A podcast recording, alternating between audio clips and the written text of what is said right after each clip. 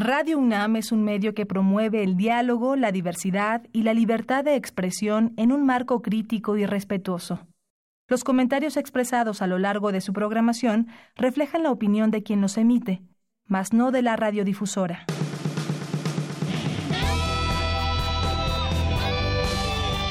Prisma RU. Relatamos al mundo.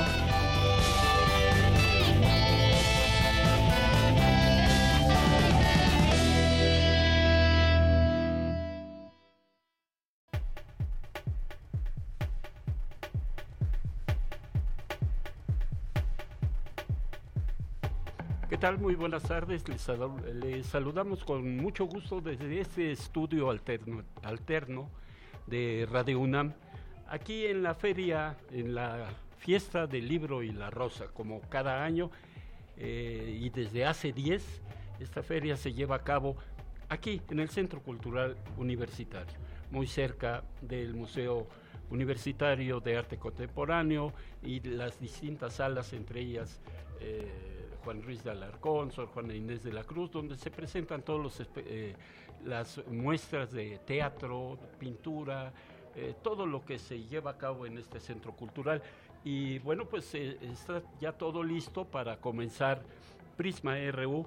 Le invito a que siga con nosotros. En esta ocasión, su servidor Jorge Díaz, Virginia Sánchez, con quien tengo el gusto de compartir los micrófonos. Hola, ¿qué tal, Jorge? Muy buenas tardes a ti, al auditorio de Prisma RU. Y sí, efectivamente, hoy desde aquí, desde la Fiesta del Libro y la Rosa 2018, desde el Centro Cultural Universitario de la UNAM. Así que buenas tardes, pues quédense con nosotros durante estas dos horas y bueno, los, eh, las horas que siguen porque también se seguirán transmitiendo los programas habituales de Radio UNAM desde, este, desde esta sede, desde esta interesante sede, sede llena de libros, de gente, de actividades culturales muy interesantes que ya estaremos dando a conocer y promoviendo desde, desde aquí. Muy buenas tardes, bienvenidos. Bien, y tendremos información como siempre, nacional, internacional, por supuesto todo lo que hace, lo que se hace dentro de la máxima casa de estudios y que pues le estaremos eh, dando cuenta, platicaremos con un especialista respecto a esta decisión de la Cámara de Diputados de eliminar el fuero, el fuero electoral y que pues eh, ha provocado reacciones a favor y en contra. Vamos a platicar con, el maestro Roberto Duque. Más adelante también eh, hablaremos con el director de la Casa del Lago, Juan José Arreola, porque justamente esta feria está dedicada a los 100 años del natalicio del maestro jalisciense Arreola también, una presentación de cómo ves, así se llama este libro, eh, que nos habla de energías renovables.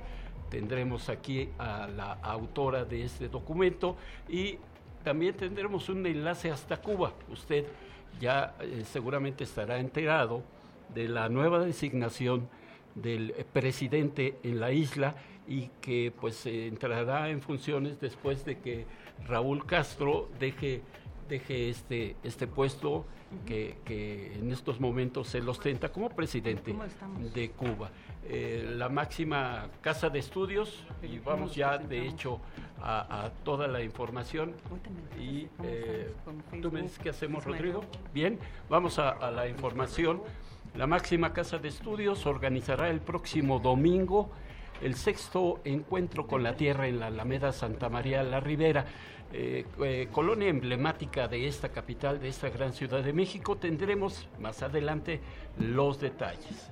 Y bueno, también tendremos el portal Educa UNAM CNDH. Es una nueva herramienta para la capacitación en materia de derechos humanos. En unos momentos veremos cómo funciona. Y Tomás Yarrington, usted recuerda, ex gobernador de Tamaulipas y detenido en Italia, acusado de narcotráfico.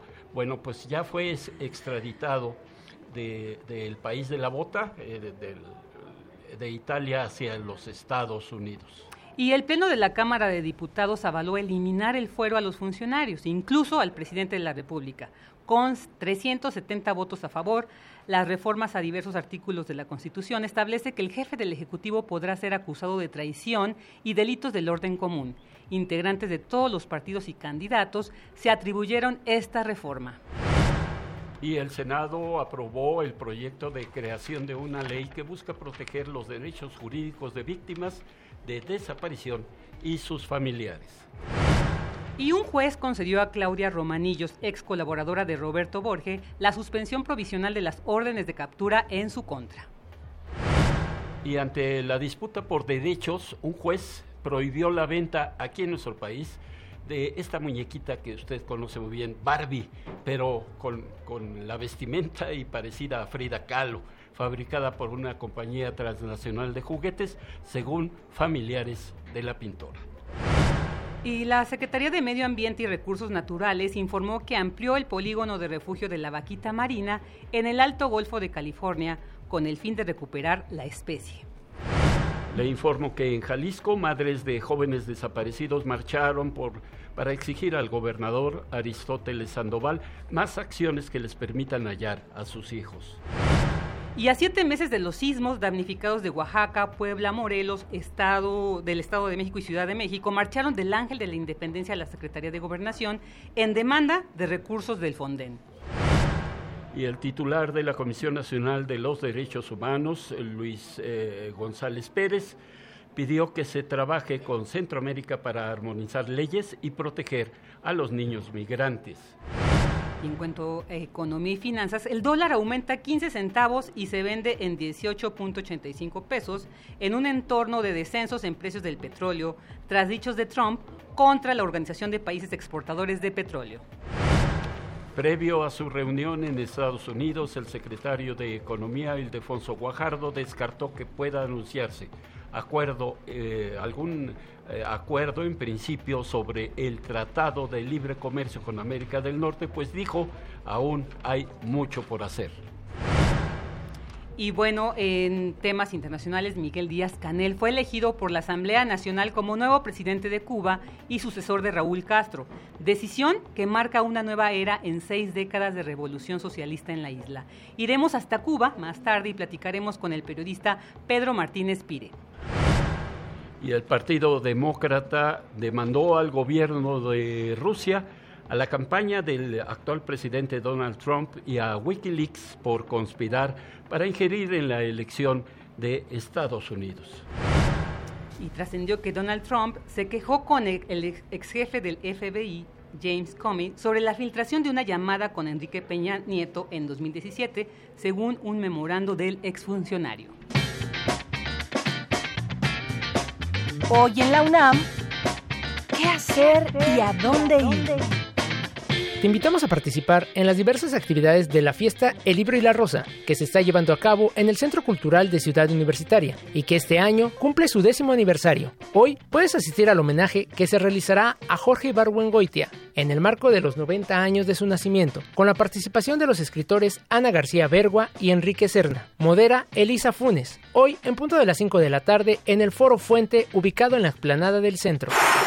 También podrás disfrutar de exposiciones permanentes durante todo el día. Te recomendamos Los Normalistas de Ayotzinapa, que exhibe retratos de los 43 estudiantes desaparecidos durante los acontecimientos de septiembre de 2014 en Iguala, Guerrero, realizados por artistas gráficos bajo la curaduría de Valeria Gallo y Mauricio Gómez Morín. Acércate al corredor literario ubicado en la explanada del Centro Cultural. Y por la noche no te puedes perder la obra de teatro Algo en Fuente Ovejuna, del director Fernando Bonilla, basada en el clásico de oro del dramaturgo Lope de Vega, con la participación del primer actor Héctor Bonilla, además de Francia Castañeda, Carlos Corona, Ricardo Esquerra, entre otros. Asiste al foro Sor Juana Inés de la Cruz en punto de las 8 de la noche. La entrada es libre.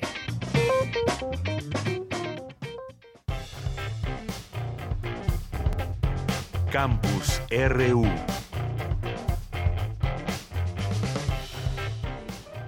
Y bueno, pues recordándoles que nos encontramos el día de hoy en la fiesta del libro y la rosa 2018 y pues precisamente Jorge Díaz estuvo ahí durante la inauguración y pues cuéntanos Jorge, ¿cómo estuvo? ¿Qué hubo de, novedades? Bien Vicky, eh, te, les informo que eh, la inauguración estuvo a cargo de Joaquín Díez Canedo, él es el director de publicaciones de nuestra casa de estudios y de Rosa Beltrán, la titular de literatura también de la UNAM. Esta fiesta del libro y la rosa que justamente llega a sus primeros 10 años de existencia, un espacio donde se presentan o se presentarán exposiciones, conversatorios, presentación de libros. Hay una muy interesante de, Eduardo Ruiz, este caricaturista Ríos, que así se hacía llamar, estará aquí presente en esta fiesta. Se espera que haya aproximadamente 150 mil asistentes a esta, a esta fiesta. Algunos vendrán en la mañana, otros en la tarde, pero se calcula que en total serán 150 mil los visitantes a esta importante eh, fiesta del libro y la rosa donde nos encontramos en estos momentos. Bueno, pero eh, vamos a la, ceremonia de inauguración. Joaquín Díez Canedo eh, se refirió a el por qué se dice el libro y la rosa. Habló de la rosa como una flor, como una belleza, como algo que está ahí y que combinada con el libro, que es la sabiduría, es el aprendizaje, eh, todo esto que nos eh, llena y nos alimenta la mente. Bueno, a eso se refirió Joaquín Díez Canedo. Eh, el libro, bueno, aquí pues no tengo que hablarles a ustedes de libros, pero es un, el quantum de cultura, esa caja de memoria y de imaginación y pues al amparo de estos dos símbolos de la naturaleza y la cultura, llevamos a cabo esta fiesta, que como también se sabe, eh, tiene que ver con la celebración o la conmemoración, más bien, eh, hechas las conversiones calendáricas pertinentes de la muerte simultánea o el mismo día de Miguel de Cervantes Saavedra y de William Shakespeare, cada uno genio de su lengua. Y Vicky, pues eh, también en esta, en esta fiesta del libro y la rosa se hará un homenaje al maestro, al escritor, al jalisciense Juan José Arriola, quien cumpliría 100 años de edad. Un, eh, un escritor que pues descubrió a muchos eh, escritores, novelistas, ensayistas, a lo largo de su carrera y que también aprendió de otros como el mismo Octavio Paz. Escuchemos a Rosa Beltrán, eh, la titular de literatura de la UNAM, quien se refirió justamente a este homenaje que se le, se le rendirá al maestro Arreola. Celebramos algunos homenajes. Por supuesto, el principal son los 100 años del nacimiento de Juan José Arreola. Tenemos eh, aquí con nosotros a Orso Arreola, su hijo, a Alonso Arreola, eh, a Sara Pot, especialista en la obra de Arreola, quienes van a conversar en una mesa sobre esta figura trascendente, no solo en las letras universales, sino en particular para la universidad. Y pues eh, mm, apenas eh, recuerdo yo que estaba en una transmisión de estas mesas donde académicos universitarios analizaron las propuestas electorales de las distintas coaliciones y la candidata independiente y eh, eh, que fue aquí justamente en, Ciudad Universitaria. Y nos llegó en esos momentos la noticia de que había fallecido el ensayista Sergio Pitol. Y Rosa Beltrán pidió primero un minuto de silencio, pero se convirtió en un minuto de aplausos. Vamos a escuchar lo que dijo Rosa Beltrán al respecto. Eh, un autor viajero al que debemos una enorme cantidad de libros traducidos durante los años en los que estuvo fuera del país, un lector al que también debemos una literatura excéntrica, atípica, precisamente porque estuvo ajeno a esas modas, un gran ensayista, eh, y finalmente, el autor que ahora todos leemos y conocemos a partir del arte de la fuga, a partir del mago de Viena y del viaje. Pido un minuto de silencio, por favor, para el gran Sergio Pitol.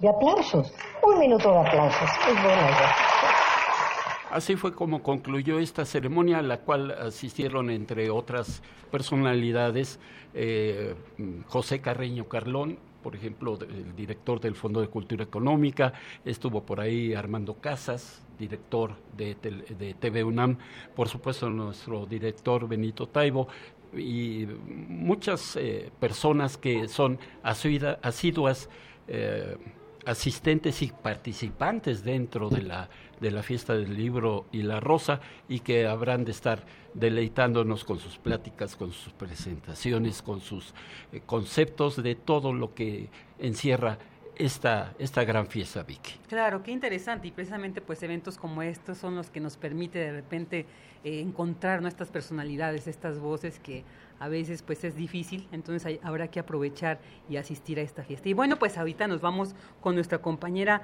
Dulce García, que precisamente en un recorrido por esta fiesta nos tiene algo muy importante e interesante que compartir. Buenas tardes, Dulce. Así es, Vicky, muy buenas tardes a ti, Jorge, buenas tardes, buenas tardes al auditorio. Pues la fiesta del libro y la rosa está plagada de leyendas, por una parte, pues que está basada también un tanto en la leyenda de San Jorge, donde se regala una rosa a la mujer amada, y pues que es algo que viene desde el siglo XV en Cataluña y que eh, se ha adoptado un poco para este festejo, ¿no? De la lectura también, de la, pues promover la lectura y aquí en la fiesta del libro y la rosa también nos encontramos con una leyenda, con varias leyendas más bien indígenas. Una de tantas es la del chinelo, si han escuchado hablar de esto, donde pues los jóvenes de Tlayacapan ya estaban eh, pues cansados de verse excluidos de, la, de las fiestas del carnaval y se les ocurrió disfrazarse con ropa vieja, tapándose la cara con un pañuelo o un pedazo de manta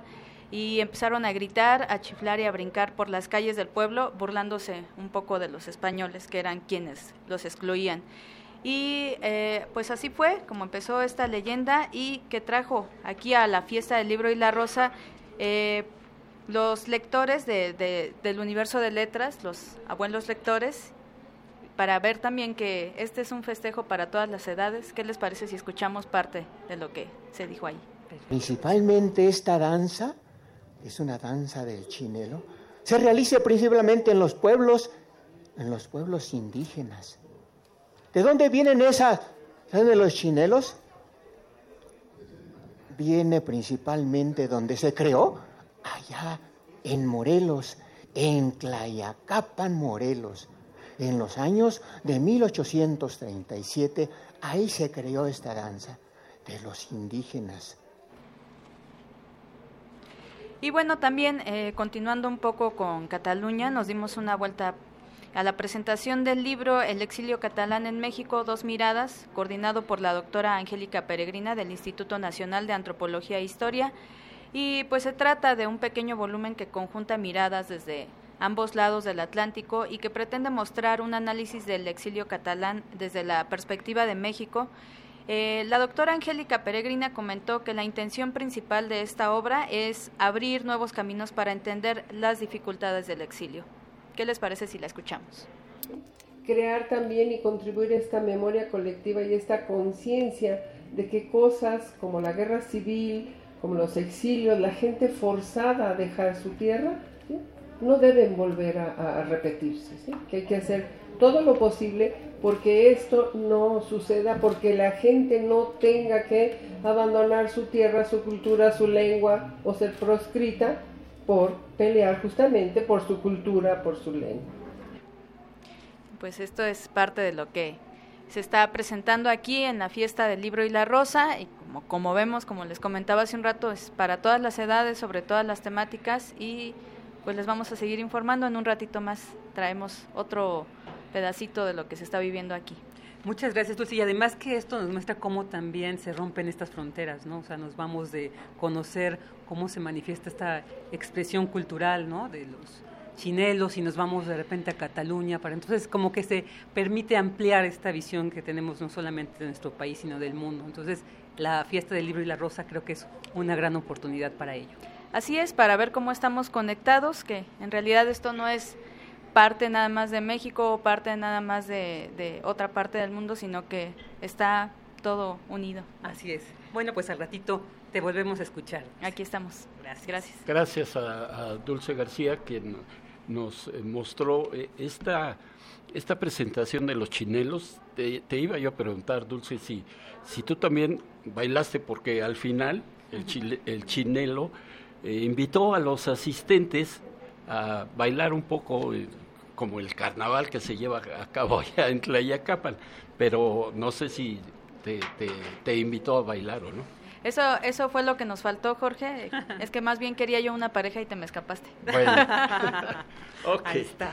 Bueno, eh, vamos a otra información. Mi compañera Cristina Godínez nos preparó una información. La UNAM organiza el sexto encuentro con la Tierra en la Alameda de Santa María la Ribera. Cada año este encuentro con la Tierra se lleva a cabo ahí en este kiosco eh, eh, muy particular de la Santa María, así como se le conoce a esta colonia. Vamos a ver de qué se trata. Vicky, Jorge, buenas tardes. La UNAM, a través del Instituto de Geología y la Coordinación de la Investigación Científica, en colaboración con la Delegación Cuauhtémoc, organizan este encuentro, cuya sede será la Alameda Central de Santa María la Ribera. Se trata de una iniciativa que en esta ocasión estará enfocada a la gestión de riesgos ante fenómenos naturales. Habrá charlas de divulgación, conversatorios, talleres y actividades artísticas, físicas y recreativas para toda la familia en torno a temas como sismos, actividad volcánica, cambio climático, riesgos geológicos y contingencias ambientales. Escuchemos a Ángel Mairén Rodríguez, coordinador de los encuentros de ciencias, artes y humanidades. Hace rato comentábamos con el maestro Luis, empezamos con alrededor de 5 o 6 mil personas en el primer encuentro. El año pasado ya llevamos, llegamos a 17 mil. Esto quiere decir que hay un interés de la gente por este tipo de temas. Aquí se muestra de manera muy clara que el conocimiento es de mucha utilidad, que lo que se genera en los laboratorios, que lo que se genera en las aulas, si lo compartimos con el pueblo es de muchísima importancia y de mucho valor. Luis Espinosa Arrubarrena, jefe del Museo de Geología, dijo que salen del recinto para encontrarse con la gente. Como hace ya cinco años, prácticamente a sacar el Museo de Geología a la Alameda de Santa María en colaboración con la Coordinación de la Investigación Científica, obviamente gracias al apoyo incondicional y asertivo del Instituto de Geología. La temática que es, digamos, la parte que a mí me gustaría abordar un poco,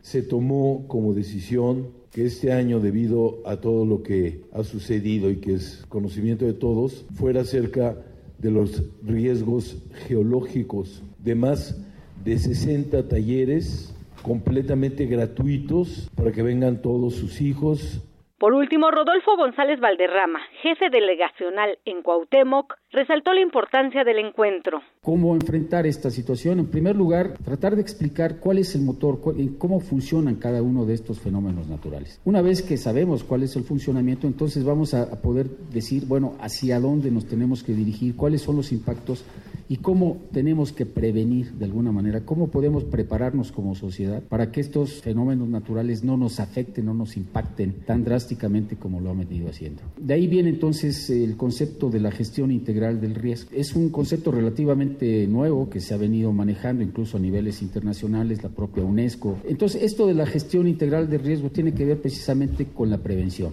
Vicky Jorge, hay que recordarle al auditorio de Prisma RU que el sexto encuentro con la Tierra será el domingo 22 de abril a partir de las 11 en la Alameda de Santa María la Ribera. Este es mi reporte. Muy buenas tardes.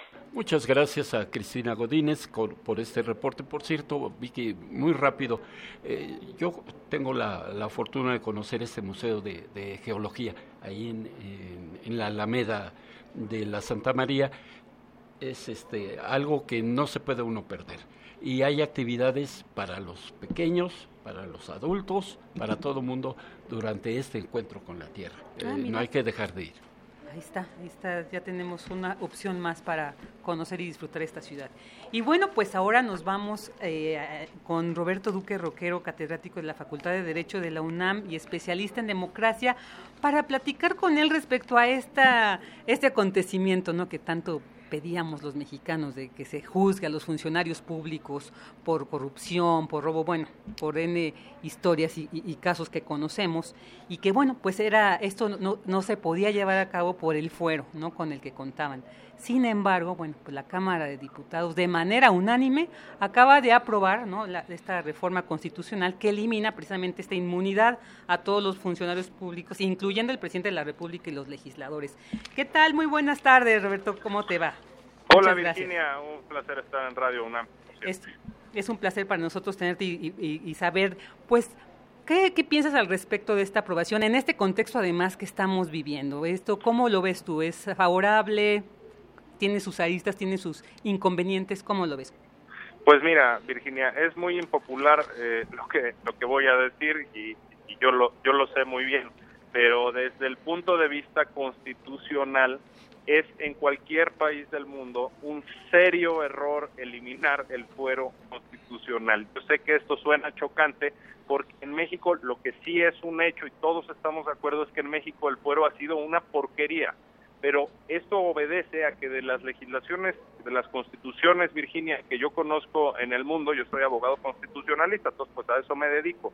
No te voy a decir que conozco todas las del mundo, pero sí, sí muchas y la única constitución que yo conozco eh, del mundo eh, que eh, que trae, por ejemplo, el tema de que en flagrancia, de todas maneras hay protección, de todas maneras está protegido el funcionario público, es la de México. Esto es una locura, porque si agarran con las manos en la masa, cometiendo un asesinato, por ejemplo, a algún alto funcionario, saca la charola y no se le puede procesar. Esto es ridículo. En todas las constituciones, a ver, la de Alemania, eh, la de España, la de muchos constitucionalismos muy avanzados en el mundo, pero también en nuestra región, la constitución de Chile, la de Costa Rica, todas traen la previsión de que en flagrancia, las manos en la masa, obviamente no hay protección. Ah, bueno, pues la de México lleva décadas eh, sin tener esta previsión. Es un ejemplo de lo mal regulado que está en México el fuero y por qué en México, sin duda, ha sido un escudo de impunidad para muchos servidores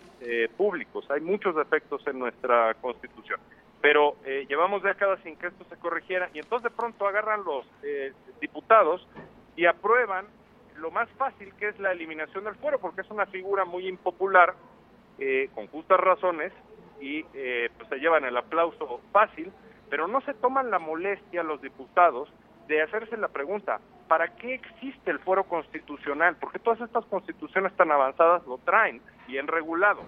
Bueno, no fue un invento de México para que salgan con la suya los zampones eh, políticos en muchos casos, no, es un invento de los ingleses desde hace varios siglos, precisamente porque el fuero constitucional, Virginia, bien entendido, es un sistema inmunológico, digamos, que tiene, que debe tener toda constitución, una vacuna contra la dictadura, contra el autoritarismo, porque si no hay fuero constitucional, entonces se corren serios peligros de que se desbalancee eh, pues la lógica de los poderes y propicia, lo ha enseñado la historia, crisis constitucionales, derrocamientos, golpes de estado, cosas por el estilo. Así que, eh, pues no, aunque aunque detestemos cómo ha funcionado el fuero en México, ha funcionado pésimo, pero eh, la otra idea de eliminarlo, pues yo no sé cuál de las dos sea, sea peor, te lo digo francamente. Roberto, eh, soy Jorge Díaz. Eh, yo quiero preguntarte lo siguiente. Esto no se asemeja a lo que sucedió, por ejemplo, y tú eres constitucionalista, y el maestro Ignacio Burgoa, el doctor Burgoa, se le considera el padre del amparo. Bueno, él también mm, vertía estos conceptos de lo que tú estás diciendo. El amparo fue mal utilizado. Esto quiere decir, el fuero fue mal utilizado durante muchos años para que ahora de golpe y porrazo se elimine y esto provocaría incluso hasta enfrentamientos directos ya entre un poder legislativo y un ejecutivo y ahí sería eh, este algo sin ningún control. Mira, Jorge, ha habido eh, en muchas partes del mundo intentos, llega un gobernante sátrapa, un gobernante con apetitos autoritarios, dictatoriales, eh, tiene la eh, tentación, desde luego, de arrasar con sus opositores, ¿no es cierto? Y de desmembrar a órganos, a otros órganos del Estado que le estorban. Esto ha pasado una y otra vez. Para esto es que existe la figura en el constitucionalismo mundial del fuero constitucional. Si está bien regulado, ayuda a prevenir esta clase de eh, serios riesgos. Recordemos que en 2005, Jorge, eh, teníamos eh, que los simpatizantes, nada más por ponerte el ejemplo, los simpatizantes de López Obrador adoptaron una frase que era no al desafuero, lo recuerdan, ¿no? No al desafuero. porque consideraban que lo que se estaba siguiendo para criminalizar a López Obrador era una persecución de tipo político, era un, digamos, enjuiciamiento que tenía una intencionalidad política de dejarlo fuera de la boleta electoral para 2006, inhabilitarlo, digamos, legalmente, pero, pero claro, en ese entonces los simpatizantes de López Obrador decían sí al fuero y no al desafuero, porque justo para eso se inventó el fuero constitucional. Bueno, pues ahora de Morena y todo el mundo, como es tan popular y, es, y, les encanta ir con el aplausómetro, entonces dicen, hombre, viva este, eh, eliminar el fuero y qué gran avance para que la clase política este, no haga de las suyas. Pero de veras me parece irresponsable que no se hayan puesto a analizar con cuidado el tema y reitero las razones por las que existe el fuero constitucional. En los países donde está bien regulado no tenemos los vicios de los que ya he hablado.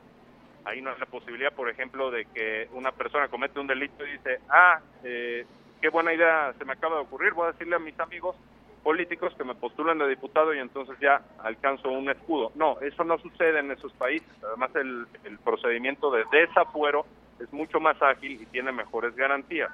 Eh, porque, a ver, eh, si nosotros, yo creo que es un lujo que no nos podemos dar, o sea, el día que nos llegue un gobernante, un presidente de esas características, créanme, palabra que la gente, o mucha de la gente que ahorita está aplaudiendo la eliminación del fuero, este, pues eh, los propios diputados van a decir, híjole, ¿por qué no en vez de eliminarlo, no hicimos lo que hacen en los en todos estos países eh, del mundo. Ya entendimos por qué era el foro, sí, pero ya va a ser demasiado tarde, porque ya vamos a estar en un entorno en donde de verdad se corre el riesgo de entrar a modelos totalmente antidemocráticos que aplastan, digamos, la eh, democracia. Me parece terrible eh, la determinación de los diputados de eliminar el fuero constitucional. Lo que tenían que hacer era regularlo de manera responsable y correcta. Pero bueno, por fortuna, o al menos cabe la ilusión de que el procedimiento legislativo apenas está, digamos, en una fase temprana, todavía falta pues que lo apruebe en su caso el Senado y luego que se vaya a las legislaturas de los estados para que 17 al menos lo aprueben y entonces ya se haga realidad la reforma constitucional. Hay que instar, y además quiero decirles, no solo aquí en la UNAM, mis colegas constitucionalistas, Francisco Burboa, Miguel Carbonel, bueno, del Instituto de Jurídicas, María Marván, todos estamos en contra, todos los que yo conozco, todos, sin excepción, estamos en contra de la eliminación del fuero, Fernando Borac también, de otras universidades, en fin. Entonces, eh, creo que, o sea, por eso es que me parece una eh, cuestión muy ligera y muy desafortunada en términos de estrategia de país que hayan eliminado el fuero los diputados o que hayan aprobado eso. Claro, Roberto, y además, fíjate un poco para que nos quede más claro, socialmente este eh, esta eliminación ha sido aceptada no socialmente porque pues como decía al principio no creemos que es como la herramienta o el mecanismo que eh, servía para que los funcionarios no fueran eh, castigados o, bueno, al menos llevados a juicio. Pero entonces, en esta, ante la inminente contienda electoral, además de las más difíciles, de las más complejas, de las más grandes que vamos a tener en nuestro país, ¿esto qué representa, Roberto? La eliminación de este foro, o sea, ¿hacia qué nos estaríamos enfrentando para entender por qué no es conveniente que se haga esta reforma? Sí, en primer lugar, eh, Virginia, concuerdo totalmente contigo. Es muy popular la medida, como también sería muy popular eliminar los impuestos nada más que da la casualidad que quebraría el país por eh, desagradables que nos resulten los impuestos o por los defectos que haya en su recaudación. Entonces, algo semejante, guardando las proporciones, ocurre con el tema del desafuero. A, ver, sí, a todos nos ha indignado, a todos nos ha ofendido, por ejemplo, casos como en 2010 el de Julio César Godoy, este sujeto que estaba prófugo y, entra, ¿no?, en, eh, encajuelado o u oculto en una camioneta para adquirir el fuero, sí, son casos verdaderamente bochornosos, pero por supuesto, esto se debe a una pésima, pésima regulación que ha tenido por décadas el fuero en México. Está mal hecho el fuero en México a favor precisamente de estas cuestiones que eh, lo han convertido en licencia de impunidad o en licencia para delinquir. Todo eso es un hecho, por eso es tan impopular el fuero. Y por cierto, la impopularidad del fuero va de la mano con la impopularidad de la propia clase política en cualquier sondeo de opinión que veamos. Pero ¿qué pasa cuando un presidente, olvidémonos de México por un momento, digamos para analizarlo en abstracto, un presidente de cualquier país del mundo que de pronto pueda ser enjuiciado por cualquier tontería, que porque se robó un tapón de un coche, porque de veras o sea, cosas así de frívolas después suceden y que se va a tener que desahogar el procedimiento penal. Por supuesto que tienen que tener una protección especial los jefes de Estado. Aquí en México, bueno, pues, eh, por supuesto eh, hemos tenido conductas, comportamientos de la clase política que de manera refleja, digamos, nos hacen decir, no, pues no queremos protección porque abusan de ella. Pero fríamente analizado, todos los presidentes necesitan tener esa protección.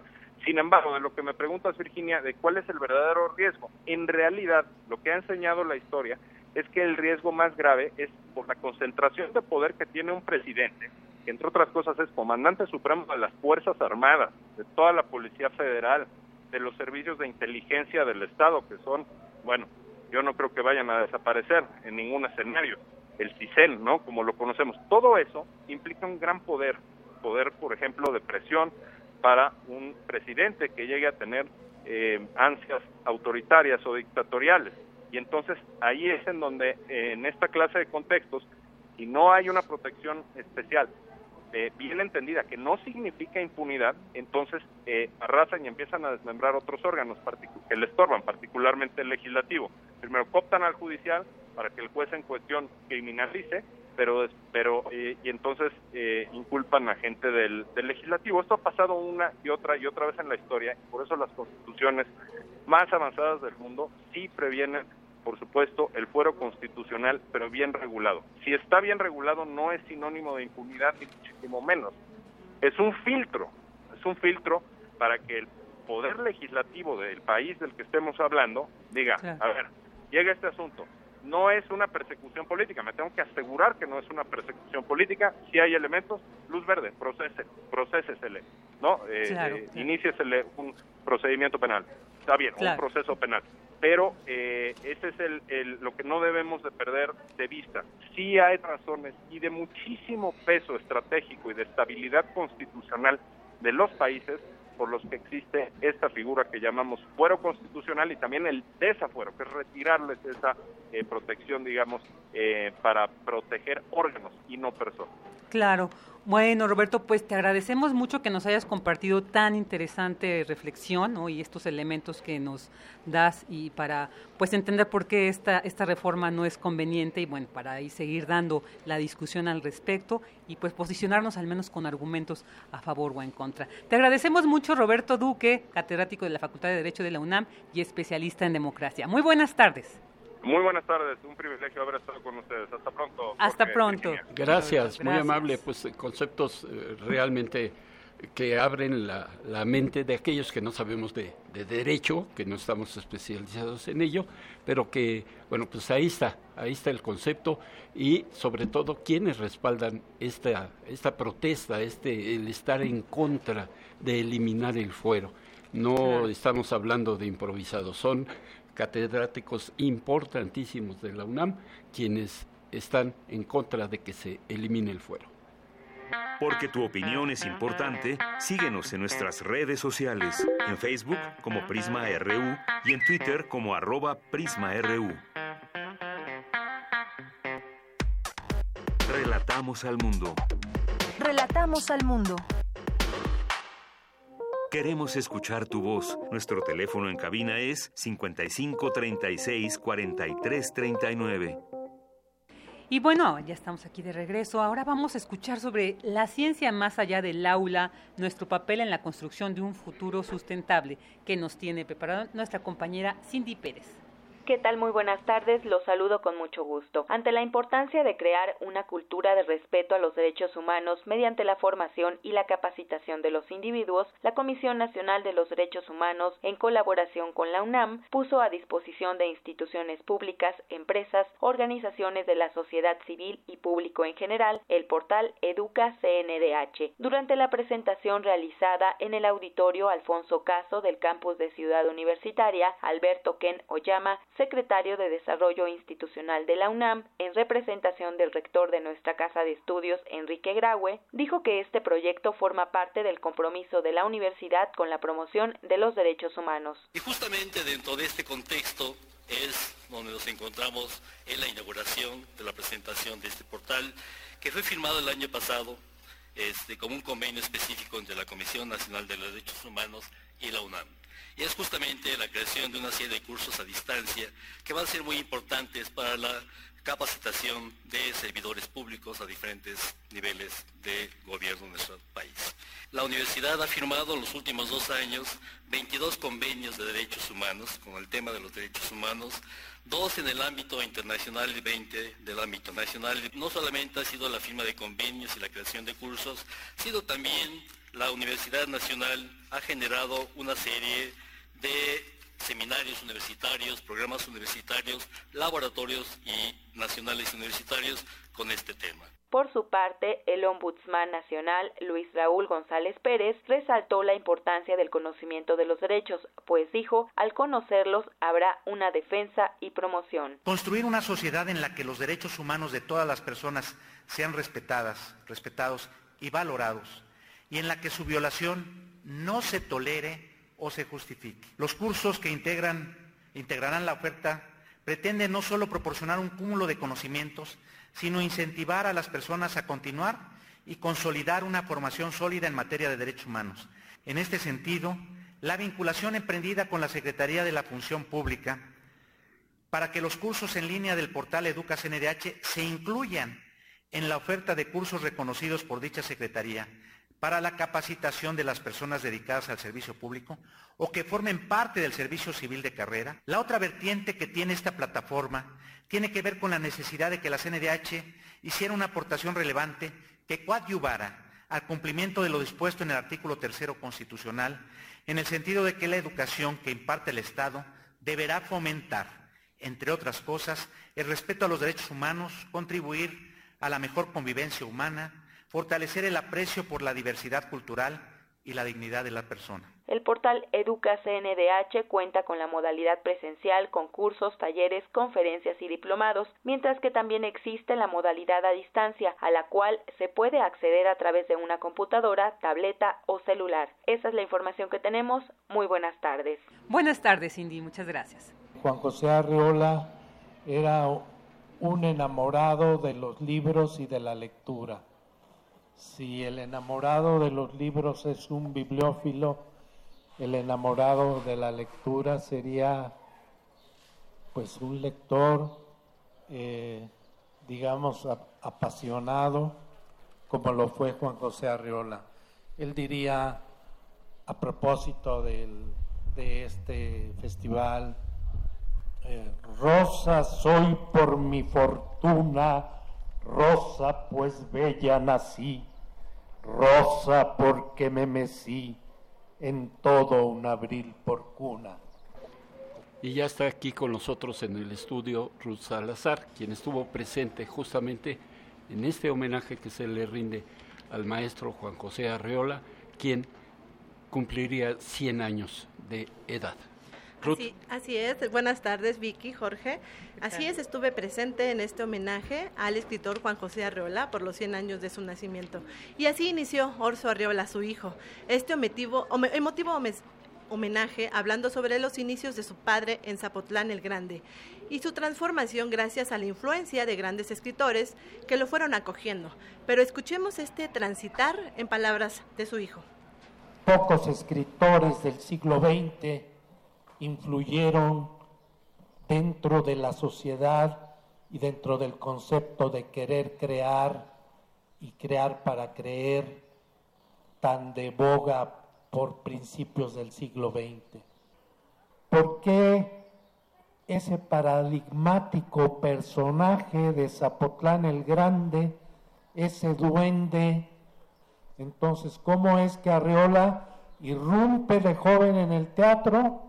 Empieza a tratar a Villaurrutia, a Rodolfo Sigli, a todos estos grandes personajes que formaron parte del grupo de contemporáneos y cómo va creciendo y cómo va influenciando en la vida de sus maestros y cómo lo van reconociendo y lo van integrando a la literatura mexicana de mediados del siglo XX.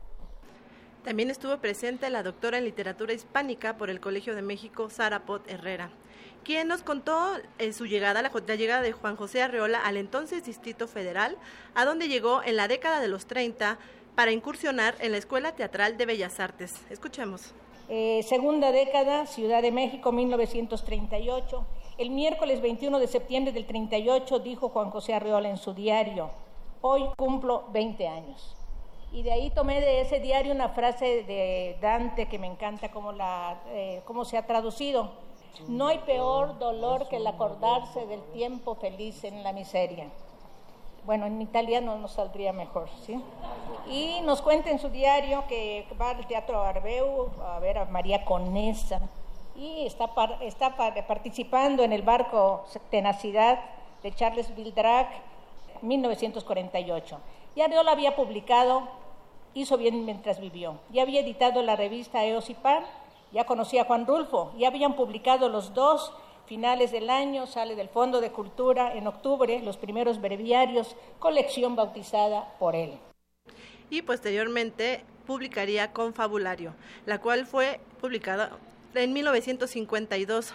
Por, esta obra recibiría varios premios como el Premio Jalisco de Literatura, le seguiría el Premio del Festival Dramático del Instituto, del Instituto Nacional de Bellas Artes y el Premio Javier Villa Urrutia. A partir de 1964 dirigió la colección El Unicornio y se inició como profesor en la UNAM, en la Facultad de Filosofía y Letras. También en la década de los 50 fue comentarista aquí en, precisamente en Radio UNAM. Ahora escuchemos a su nieto, Alfonso Herrera, que nos cuenta una estampa de su abuelo en Zapotlán el Grande. Pensaba, eh, cuando hablaban del pájaro carpintero, cuando hablaban de Picasso, siempre recuerdo estampas, ¿no? Como escuchar sus pasos en la duela de la cabaña, ¿no? que ahora es la casa taller que dirige mi papá allá en Zapotlán, y, saber que ya se había despertado y que eso iba a ser algo muy divertido para mí, ¿no? Y, y, ver que era temprano y que se iba a subir a su motocicleta y decirle, oye, me quiero ir contigo. Primero me iba yo montado en la parte de atrás, luego ya eran dos motocicletas y por supuesto me dejaba atrás, o sea, le metía pero bonito, ¿no? Sea en, en una moto o en dos, el asunto de acompañarlo al mercado, a negociar los tamales, ¿no? El queso, eh, ah, claro, el queso había que ir a otro lugar específico, ¿no? Pero primero era la marchante de los tamales de ceniza.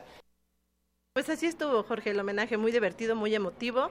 Y bueno, este, su nieto, Alfonso Herrera, nos invitó a que no se pierdan este domingo 22 a las 20 horas la obra Arriola por Arriola, por Arriola, Bestias y Prodigios, en el marco de los 60 años de la publicación de esta obra.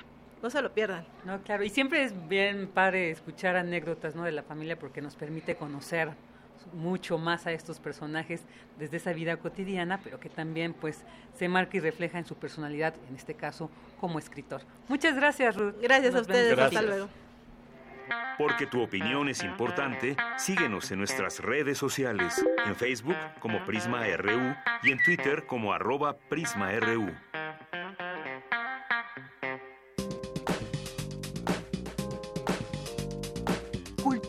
RU.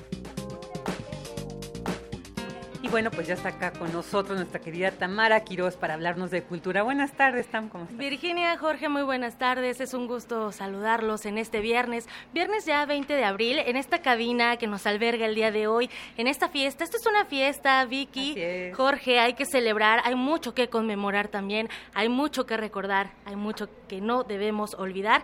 Y así es, eh, Vicky, Jorge, estamos aquí desde la fiesta del libro y la rosa, ubicados en el Centro Cultural Universitario, que es la, la sede principal justo de esta celebración, pero eh, bueno, que además inició muy temprano, ya Jorge nos, nos comentaba a las 10 de la mañana cuando iniciaron con, que yo quiero resaltar ese, ese minuto de aplausos que le dieron a Sergio Pitol.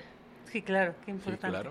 Fue, fue muy emotivo también y bueno, ya, ya lo comentabas Jorge con Rosa Beltrán, titular de literatura, y con el director Joaquín Díaz Canedo, director general de publicaciones y fomento editorial.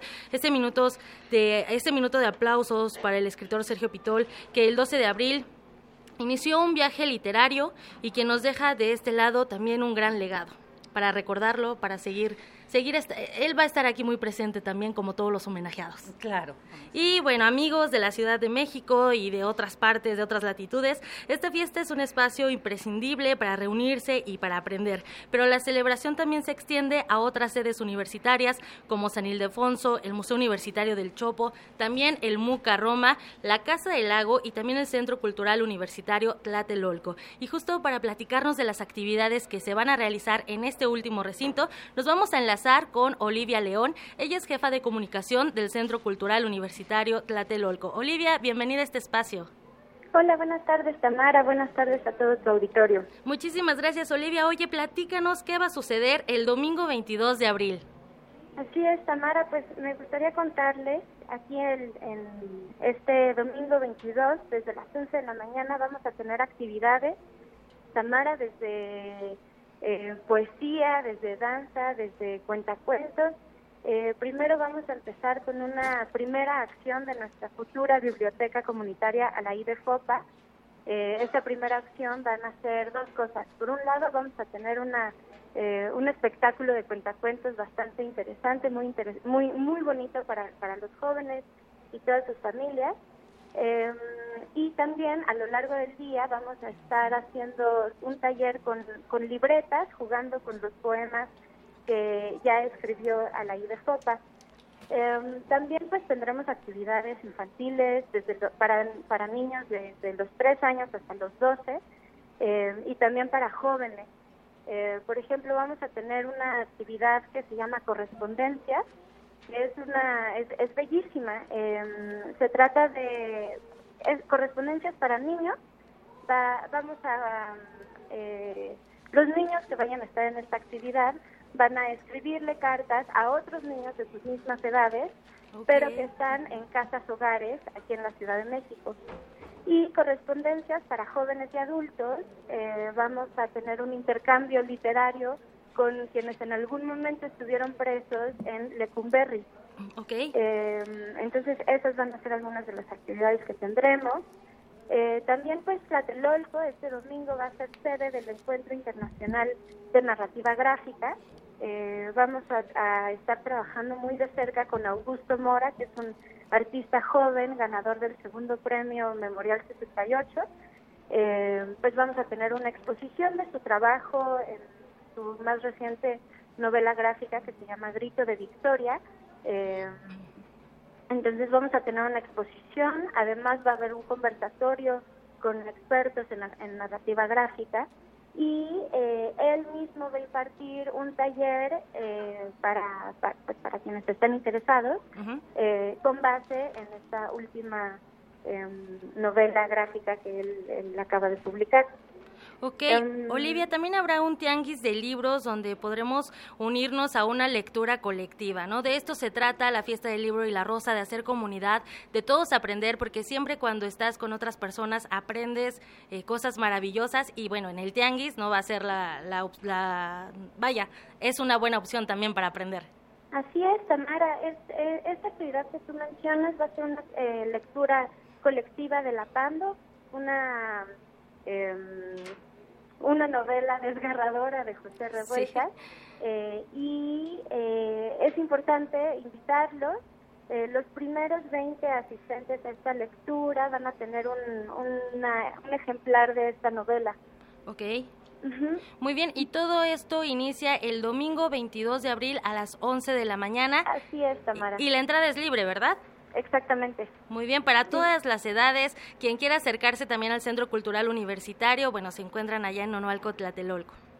Así es, Tamara. Muy bien, Olivia, pues también como es una fiesta no puede faltar la música y van a cerrar con la Internacional Sonora Balcanera. Así es, Tamara, pues eh, este grupo es una maravilla, es una es una mezcla súper interesante entre son, funk y un poco de música balcan, entonces se va a poner muy buena, ojalá nos puedan acompañar. Pues, ¿qué te parece, Olivia León, si vamos entrando ya en el modo de fiesta? Además es viernes y vamos a despedirnos de este espacio con la Sonora Balcanera, la Internacional Sonora Balcanera, que va a estar en el cierre en el Centro Cultural Universitario Tlatelolco. Olivia León, eh, jefa de comunicación de allá del Centro Cultural Universitario Tlatelolco, muchas gracias por platicarnos un poquito de todo lo que nos espera en la fiesta del libro y la rosa allá. Gracias a todos ustedes. Gracias. Jorge, Vicky, vámonos con música para seguir la fiesta. Por hoy me despido y les deseo un excelente fin de semana. Vengan al Centro Cultural Universitario a seguir la fiesta, a seguir la fiesta de los libros. Por supuesto. Muchas gracias, Tanuara.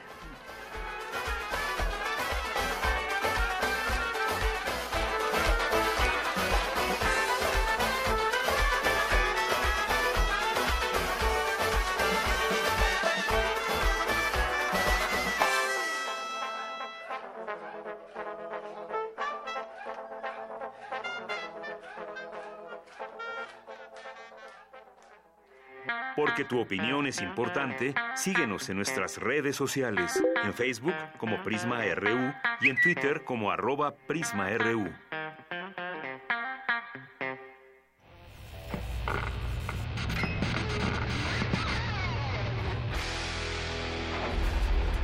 Por cortesía de cuando el rock dominaba el mundo, un minuto de David Bowie, Rebel Rebel, versión del 2003. Got your mother in a world. She's not sure if you're a boy or a girl. Hey, baby, your hair's alright. Hey, baby, stay out tonight. You like me and you like it all. You love dancing and you look divine. You love bands when they play it. Escúchanos todos los viernes a las 18.45 horas por esta frecuencia, 96.1. Radio UNAM, Experiencia Sonora.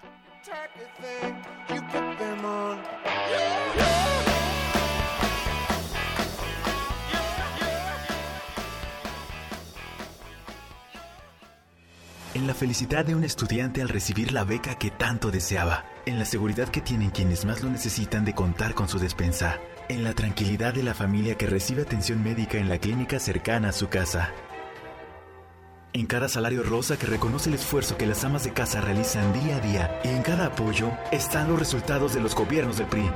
Siempre con las mujeres, los estudiantes, los adultos mayores y las familias, está el PRI, Estado de México.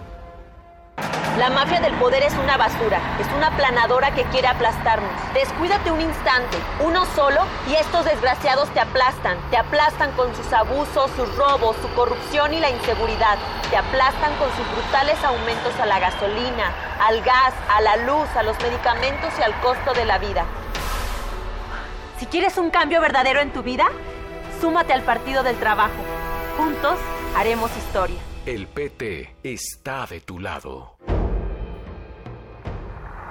Que existe disciplina, orden y disposición para la lucha. A 50 años del movimiento estudiantil de 1968.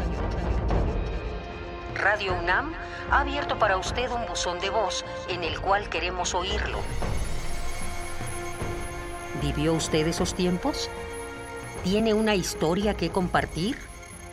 ¿Sabe algo que merezca ser difundido? Marque al 56 23 32 81 y déjenos su testimonio. M68. Voces contra el olvido. Todos tenemos algo que contar. Radio UNAM. Experiencia sonora.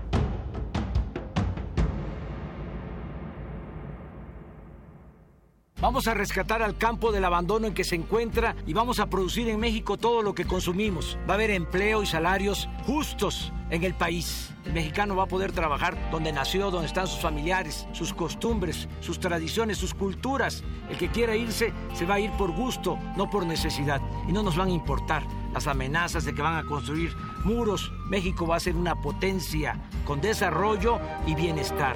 Andrés Manuel, presidente. Morena. Los expresidentes de México reciben una pensión en total de 5 millones de pesos mensuales. Salinas, Cedillo, Fox, Calderón, ni Obama tiene una pensión así. Y no está en ninguna ley. Es un acuerdo que firma el presidente que llega porque sabe que cuando termine él se va a beneficiar con esa pensión. Yo voy a llegar a ser presidente de la República y ya no voy a firmar ese acuerdo se van a terminar las pensiones millonarias a los expresidentes. Andrés Manuel, presidente. Partido del Trabajo. 2018. 100 años del nacimiento de Ali Chumacero. Poema de amorosa raíz. Antes que el viento fuera mar volcado, que la noche se unciera su vestido de luto y que estrellas y luna fincaran sobre el cielo la albura de sus cuerpos. Cuando aún no nacía la esperanza, ni vagaban los ángeles en su firme blancura. Cuando el agua no estaba ni en la ciencia de Dios. Antes, antes, muy antes, cuando aún no había flores en las sendas, porque las sendas no eran, ni las flores estaban, cuando azul no era el cielo, ni rojas las hormigas, ya éramos tú y yo. Ali Chumacero, 96.1 de FM. Radio UNAM, Experiencia Sonora. Porque tu opinión es importante, síguenos en nuestras redes sociales, en Facebook como Prisma RU y en Twitter como arroba PrismaRU. Relatamos al mundo. Relatamos al mundo. Queremos escuchar tu voz. Nuestro teléfono en cabina es 55 36 43 39. Y bueno, ya estamos aquí de regreso desde la Fiesta del Libro y la Rosa 2018, que cumple 10 años y que se lleva a cabo aquí en el Centro Cultural Universitario. Pero bueno, como se quiere ampliar esta difusión, el que mucha gente pueda gozar de esta fiesta, de estos libros, de muchas de estas presentaciones editoriales, espectáculos, pues hay otras sedes donde también podrán disfrutar, que van a estar al alcance, digamos, geográfico de muchas personas, y una de ellas es la Casa del Lago Juan José Arreola, y tenemos en la línea a José Wolfer, director de esta entidad, quien nos va a hablar precisamente de las actividades de, en este espacio de esta celebración de la fiesta del libro y la rosa. ¿Qué tal? Muy buenas tardes, José, ¿cómo te va? ¿Qué tal? Muy buenas tardes, un gusto estar con ustedes aquí esta tarde. Igualmente, tenerte aquí. Cuéntanos, José, ¿qué va a haber? ¿Qué vamos a encontrar en estos cuatro días que se lleva a cabo esta feria tan importante? Eh, claro que sí. Eh, nosotros estamos enfocándonos aquí en Casa del Lago en el sábado y el domingo, que son nuestros días tradicionales de mayor actividad aquí en el bosque de Chapultepec.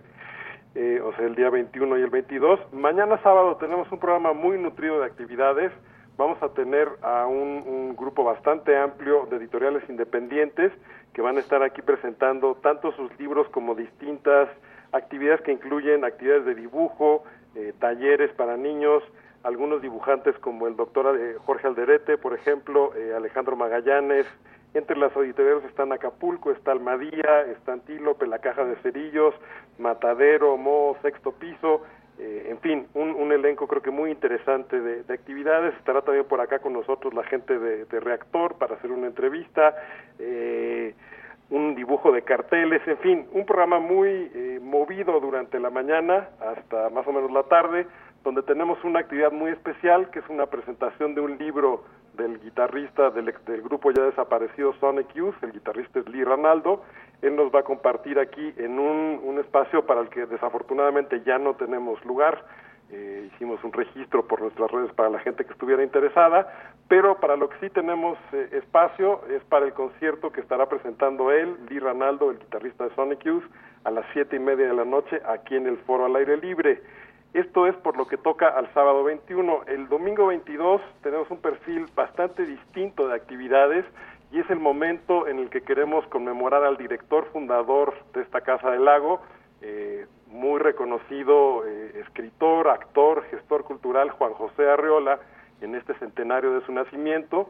Tendremos una serie de actividades en torno a la obra literaria de, de Arreola y a su papel como formador también de otros escritores, una mesa redonda en donde estarán Gonzalo Celorio, Beatriz Espejo, Felipe Garrido, Hernán Lara Zavala, una conferencia por parte de Homero Aridgis sobre esta relación tan particular que tenía Arreola con el ajedrez y de manera muy eh, pues muy especial y muy grata para nosotros va a estar con nosotros la gran maestra de ajedrez Lisandra Ordaz, cubana eh, de origen, es eh, considerada en este ranking que tiene el ajedrez la mejor ajedrecista de América Latina y ella además de darnos una charla donde nos va a contar un poco sobre su trayectoria en el ajedrez va a ofrecer una serie de partidas simultáneas a las 4 de la tarde aquí el domingo contra 25 ponentes. Esto es lo que tenemos para la fiesta del libro y la rosa este fin de semana.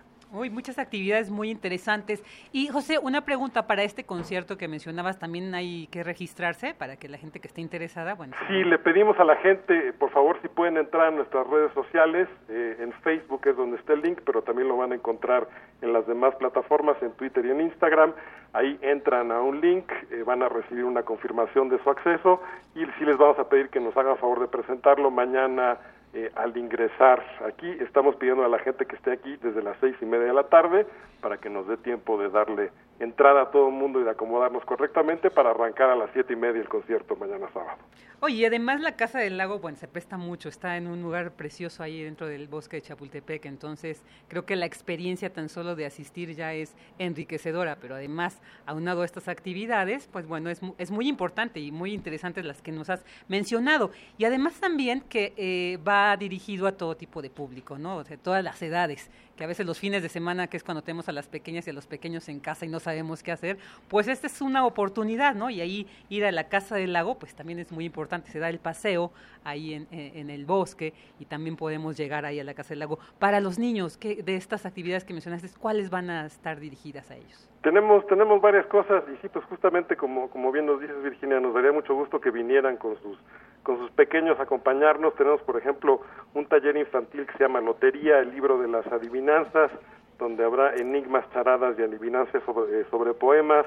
Otro taller infantil, Wonder Ponder, que es una especie de, de reflexión a partir de tarjetas, dirigido a niños un poquito más grandes, ahí es entre 9 y 12. Eh, y como bien decías, este, este lugar en donde está la Casa del Lago es un lugar absolutamente privilegiado. Estamos aquí justo a un, a un costado del lago, al lado donde está el zoológico.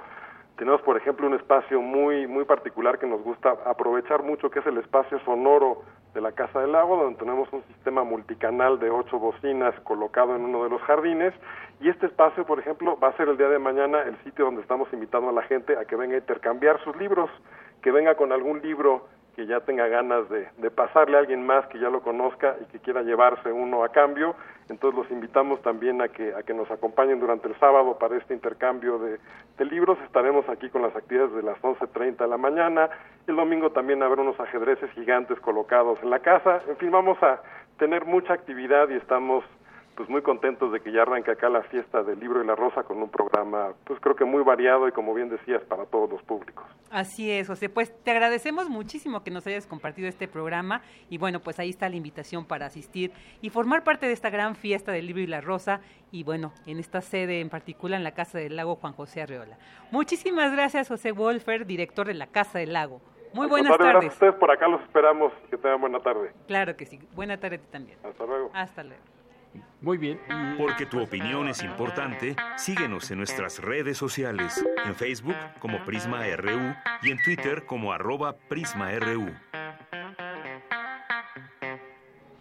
Bien, continuamos con la información aquí en Prisma RU y eh, ayer estaba yo platicando eh, con eh, mis amigos de comunicación social de la UNAM y ellos me comentaban que esta casa de estudios contribuyó eh, para construir, para detallar un portal que emite ya desde ahorita la Comisión Nacional de los Derechos Humanos.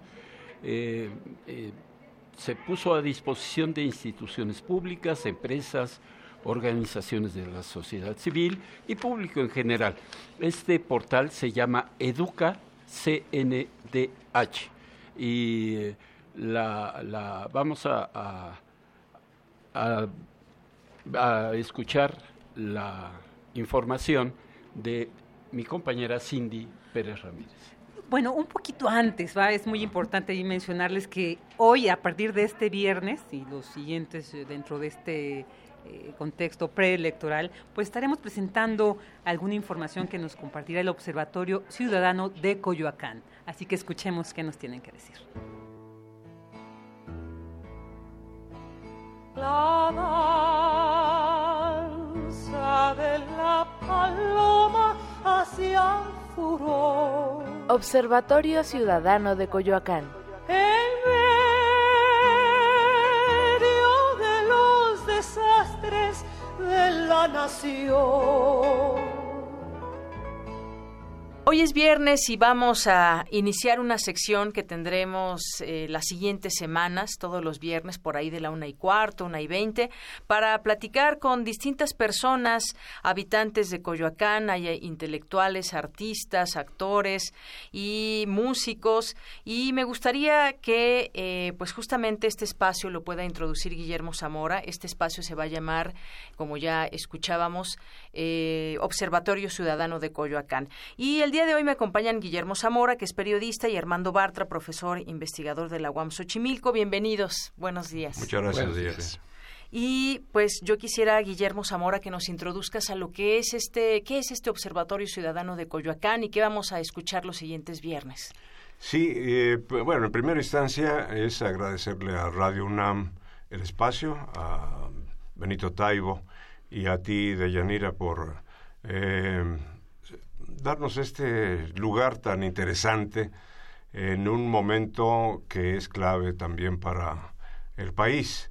Y em, eh, quisiera decirte que, decirle al, auditorio, que el Observatorio Ciudadano de Coyoacán es un grupo, es un grupo de escritores, de artistas de toda índole. Hay eh, poetas, pintores, eh, escultores, Em, hay politólogos, hay periodistas, eh, se encuentran también académicos, eh, profesionistas. Entonces, bueno, es un, es un grupo que está eh, realmente muy preocupado por la situación que atraviesa el, país y este espacio de libertad de expresión nos parece extraordinario. Que, quería yo exponer también quiénes forman el, grupo. Mira, se encuentra eh, Elena Poniatowska, Lorenzo Meyer, está aquí Armando Bartra, eh, está el padre Alejandro Solalinde, está Héctor Díaz Polanco, John Sachs Fernández, Ifigenia Martínez, Enrique Semo, Enrique González Rojo, Rafael Barajas El Fisgón, Laura Esquivel, Arturo Alcalde, Gabriela Rodríguez, Patricia Ramírez Curi, Paloma Sáiz, eh, está Iván García Solís, John Ackerman, Alberto Montoya, Pedro Salmerón, Victoria Guillén, Héctor Ortega, Humberto Musaquio, está Consuelo Sánchez, Irma Heréndira Sandoval, Florence Toussaint, Alejandro Vichir, Ariel Rosales, Oscar eh, Menéndez eh, y muchos otros más. Es un grupo muy diverso. ¿Perdón? Es un grupo muy diverso que va a estar. Muy diverso, muy diverso y que tiene mucha intención de hacer, eh, de tener este espacio como una, como dije, una libertad de expresión muy especial y eh, también quieren hacer una, una, sus críticas, sus expresiones con mucha objetividad. Así es. Ah, te agradecemos mucho, agradecemos mucho a Radio UNAM este espacio. Pues muchas gracias también a ustedes que se acercaron aquí y, eh, e iremos platicando con distintos personajes a lo largo de las siguientes semanas. Siempre es bueno pues esa, ese análisis y esa observación que se hace de lo que estamos viviendo. Pues muchas gracias Guillermo Zamora y pues sigamos platicando ahora con Armando Bartra porque hay varios temas que quisiéramos tocar con los cuales empezar y hoy que estamos en el marco de la fiesta del libro y la rosa en Ciudad Universitaria. Me gustaría eh, platicar ah, contigo, Armando Bartra, pues eh, el debate que se llevó a cabo el miércoles, pues cómo lo viste, ya platicábamos un poco, no te gustan tanto los debates, pero queremos escuchar propuestas. Eh, ¿Cómo viste este primer debate entre los candidatos de la Ciudad de México? Sí, se dijeron muchas cosas, como es natural, se hicieron muchas acusaciones y muchas réplicas. a estas acusaciones, lo cual también es natural, pero yo quisiera enfatizar un punto, un punto eh, me parece a mí fundamental.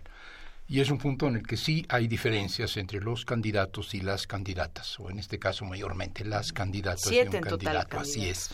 Y es el tema del caos inmobiliario y del pulpo inmobiliario y del cártel inmobiliario.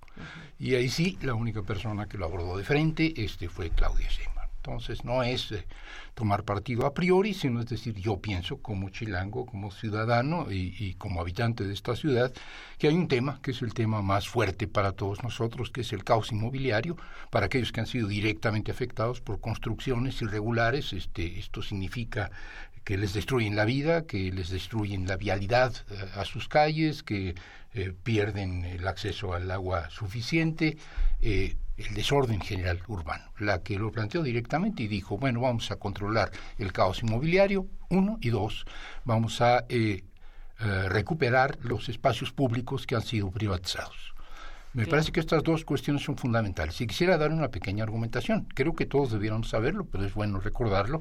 Esta ciudad no representa más que el 0.1%, 0.1%, una milésima del territorio nacional una milésima del territorio nacional. Y en esta milésima del territorio nacional, que es la Ciudad de México, se hace el 30% de los desarrollos inmobiliarios. Estamos hablando de habitación, estamos hablando de comercio, estamos hablando de oficinas. Una de cada tres construcciones de oficinas, habitación o comercio que se hacen en todo el país se hacen en la Ciudad de México el 0.1% tiene el 30% del total. Eh, es, una, es, es, una monstruosidad. Vivir en esta ciudad es vivir en un caos inmobiliario determinado por el hecho de que se entregan las concesiones, de que se dan los permisos, de que se violan las reglas de construcción, de que no se reciben los estudios de impacto y de todos modos se autoriza. Y es un tema fundamental. Yo esperaría del próximo gobierno de esta ciudad eh, que pusiera orden en el caos inmobiliario y sobre todo que terminara de una vez por todas con este negocio que es ceder en la ciudad los espacios, sean espacios privados, y entonces se autorizan construcciones. Cuando debiera ser vivienda familiar de dos pisos, se autorizan 30, o se autoriza que se ponga comercio donde no debiera haber actividades comerciales, y que se ponga orden sobre esto y que no estén privatizando y vendiendo desde las banquetas hasta los parques. Claro, creo que es un tema muy importante porque es normal que las ciudades crezcan, pero ¿qué, ¿qué orden de crecimiento tienen estas ciudades? Y no solamente es el tema inmobiliario, ahorita platicaremos también un poco, quizás otro de los temas fuertes que se tocaron en el debate fue el de la movilidad, un poco, pues el caos en que está sumergida la ciudad de pronto en algunas horas más que en otras, en las horas pico y demás, pero esto del tema inmobiliario, que muchos lo han llamado así como tú, el cártel inmobiliario, Estamos hablando de grandes sumas de dinero, estamos hablando de corrupción. Lo vimos ahora con el sismo del año pasado, 19 de septiembre. Algunas construcciones nuevas relativamente, pues tuvieron, no respetaron los, eh, el reglamento y seguramente, pues ahí eh, todo permiso equivale a, pues muchas veces a, pagar una cierta cantidad. ¿Qué es la, qué, ¿Cuál es la ciudad que queremos? Yo creo que es importante también discutirla desde este observatorio. Los ciudadanos también tenemos opinión podemos estar en un programa, pero creo que eh, de radio, pero también se vale, se vale opinar. ¿Qué queremos para esta ciudad? Ha crecido exponencialmente, pero ha, ha crecido a la par, es decir, crece el tema inmobiliario, pero a la par están creciendo los servicios, ¿o qué está sucediendo, Armando? Sí, este, eh, eh, quisiera conectarlo con un tema que no es estrictamente chilango, que no es un tema estrictamente de la Ciudad de México, pero sí de la zona conurbada, y que no es un tema de la elección para la jefatura de gobierno de esta ciudad, sino que es un tema de la elección eh, para la presidencia de la República. La ciudad en realidad no ha estado creciendo tanto. Lo que era el viejo Distrito Federal, lo que es la Ciudad de México, no ha estado expandiéndose tanto en términos poblacionales. Los tiempos en que la hoy Ciudad de México crecía mucho más que el resto del país porque concentraba emigrantes de todas partes, eh, se ha reducido notablemente, incluso no sé en este momento de los dos, tres últimos años, pero la tasa de crecimiento poblacional de la ciudad era menor que la tasa de crecimiento poblacional del país en su conjunto. Pero estamos hablando de la Ciudad de México. Si nos extendemos a la zona conurbada, es decir, al valle completo, si nos extendemos a la zona conurbada, entonces sí tenemos una explosión demográfica, una explosión demográfica que no es tanto en la ciudad. Y entonces nuestro problema es el vaso de Texcoco. Y el problema del vaso de Texcoco no es un problema del cártel inmobiliario de la Ciudad de México, es un problema del aeropuerto. Y es un tema nacional, ese es un tema no tanto de los que aspiran a la, a la jefatura de gobierno o las que aspiran a la jefatura de gobierno, sino de los que aspiran a la presidencia de la República. Pues ya nos llevas a ese tema del aeropuerto. ¿Realmente necesitamos un aeropuerto? ¿Se requiere en esta zona? ¿Qué podemos decir? Porque ahorita está el tema claro. puesto bueno, en la mesa. yendo a ese tema, necesitamos sin duda un aeropuerto, necesitamos ampliar nuestra capacidad de recibir y de enviar aviones, este, esto es indiscutible. Nadie ha negado la necesidad de un aeropuerto y es un tema viejo, es un tema ya, ya añejo. Eh, este aeropuerto se ha discutido dónde se va a hacer desde los tiempos. Nos lo recordó ahora Slim, dijo, bueno, es que esto no es una novedad. Ya desde los tiempos de Fox se había planteado el asunto del aeropuerto en el vaso de Texcoco, ya se había planteado. En efecto, ya desde entonces se había planteado, ya desde entonces se había detenido, se había planteado la posibilidad de que fuera en, Hidalgo, se había planteado la posibilidad de que el aeropuerto militar se ampliara, se habían planteado o explorado una serie de posibilidades. Ahora lo que tenemos es que finalmente es o se ha decidido que sea en el Valle de Texcoco eh, o en el paso de Texcoco, porque no es un valle, es el fondo de un lago, con todas las implicaciones que tiene. La noticia reciente es que tomó partido el señor Slim, el hombre más rico de México y uno de los más ricos del mundo. Salió eh, como a dar esa línea, digamos, de decir se, se requiere esta inversión. Sí, eh, no lo dijo así, pero podía haberlo dicho. Este, este aeropuerto lo estoy haciendo yo. Eh, y este aeropuerto este, pues fue diseñado por un pariente. Y este aeropuerto es un negocio importante para nosotros si queremos que se haga, lo cual hubiera sido completamente legítimo. Pero él no dijo eso, él lo que dijo es, los señores que aspiran a gobernar este país no tienen derecho a hablar del tema del aeropuerto porque esto ya se decidió hace cinco años. Bueno, si los señores que aspiran a gobernar este país no tienen derecho a hablar del destino de estas tierras y del nuevo aeropuerto de la Ciudad de México, ¿de qué tienen derecho a hablar? Pareciera que solo los empresarios que tienen intereses en ello tienen derecho a hablar del aeropuerto. Esto es inadmisible. Pero mi tema no era el aeropuerto en sí, se ha discutido mucho. Eh, se dijo que hay corruptelas. El propio Slim dijo, sí, sí, hay corruptelas. Este, la, la Auditoría Superior de la Federación eh, acaba de decir que hay eh, dinero que no se sabe dónde está. Sí, dinero de, que no se sabe dónde está y está teniendo enfrente únicamente 2015 y 2016, porque la auditoría no se ha hecho todavía sobre 17 ni mucho menos 18. Por lo tanto, nos están hablando de irregularidades solo en el tema de la barda perimetral. Todo lo que sucedió el año pasado y lo que ha venido sucediendo en este todavía no está en la, en la visión de la auditoría. pero, no conocemos a ver qué va a ah, derivar. lo que sí hemos escuchado es, sí, hay, hay irregularidades, hay dinero que no se sabe dónde está, hay contratos que no se debieron haber concedido, hay dinero que se asignó sin que se debiera haber asignado, pero la respuesta del señor Slim, ah, también dijo Slim, se hunde. Bueno, todo se hunde en este país, entonces, este, pues claro, también el aeropuerto se hunde los diputados y senadores del PRI, del PAN, del PRD, que han dicho hay que hacer el aeropuerto, dijeron sí, sí, hay corruptelas, pero hay que hacer el aeropuerto. Estamos en el país del haya sido como haya sido. Hay corruptelas, sí hay corruptelas. Hay hundimientos, sí hay hundimientos, pero, pero las cosas tienen que seguir adelante. Eh, tenemos concesiones mineras, tenemos concesiones de petróleo, hay este conflictos de interés, hay concesiones que no debieran hecho esto, sí, pero ni modo que revirtamos la reforma energética. Haya sido como haya sido, así estamos. Este, sobre el tema de los 43, Ayotzinapa, el crimen de Iguala, eh, hubo torturas a los eh, presuntos culpables y a los testigos, sí hubo este eh, actitudes incompatibles con la ley por parte de algunos eh, de la fiscalía, sí los hubo, sí, pero ya chole, ¿no? Ya, ya, ya cansaron con lo de los 43 es el, el locaido caído, es el país de haya sido como haya sido, las y después se nos olvida y después esa verdad histórica. O cuando menos la esperanza es que se nos olvide. Ahora, relacionándolo con el tema de la ciudad, eh, lo más importante de lo que dijo Slim es algo que ha sido mucho menos atendido, cuando menos en lo que yo he leído. Y él lo que dijo es, el aeropuerto es importante, pero más importante todavía es la ciudad, la nueva ciudad que va a surgir en torno al aeropuerto. Y es la clave del asunto.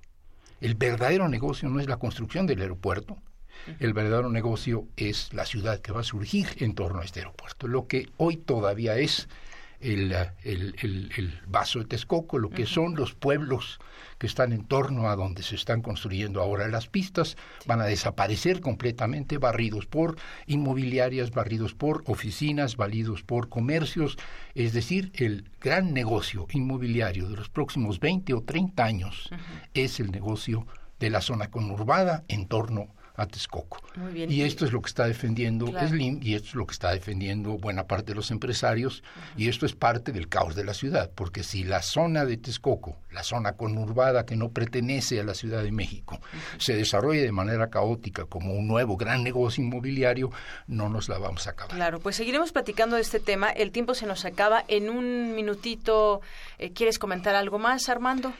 Bueno, algo más este de un tema que hubiéramos querido comentar, pero que no se pudo. Vamos a tener Sí. al Bronco en la en la, En la boleta. en la boleta y vamos a tener también a la, a la señora Margarita Zavala de Calderón.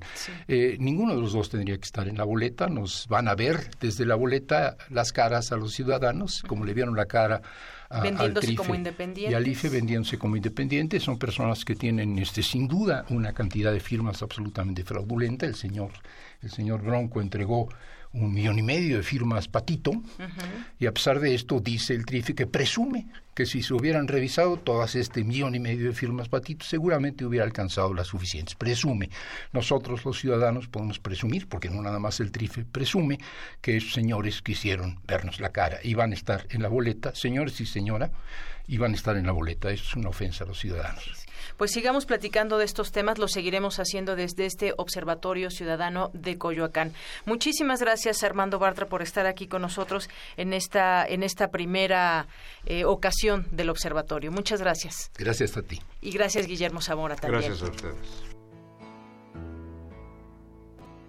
La danza de la paloma hacia el furor. Observatorio Ciudadano de Coyoacán. En medio de los desastres de la nación.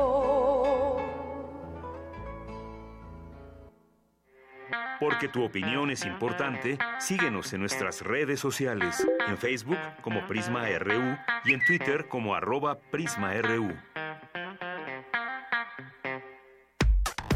Relatamos al mundo. Relatamos al mundo. Queremos escuchar tu voz. Nuestro teléfono en cabina es 55 36 43 39. Y bueno, pues ya estamos aquí de regreso nuevamente con nuestra compañera Dulce García, que nos va a seguir contando qué ha encontrado durante su recorrido en esta fiesta del libro y la rosa. Cuéntanos. Dulce. Así es, Vicky Jorge, los saludo nuevamente con mucho gusto. Pues ya con el calor encima de nosotros, eh, nos hemos podido dar una vuelta por todos los stands y justo enfrente de nosotros hay uno muy juvenil, digamos, que eh, hasta tiene un nombre como peculiar, que es la nave de los mitos. Y pues ahí eh, las lecturas son más como de una, un, tanto independientes, como cómics, algo como para llamar la atención de los más jóvenes. Y les cuento de uno, por ejemplo, no sé si lo conozcan, que es Buba, esta niñita, este muñequito, muñequita pequeñita, eh, un tanto nihilista, que entre sus frases tiene pues que el estar todo el tiempo triste le da infinita alegría.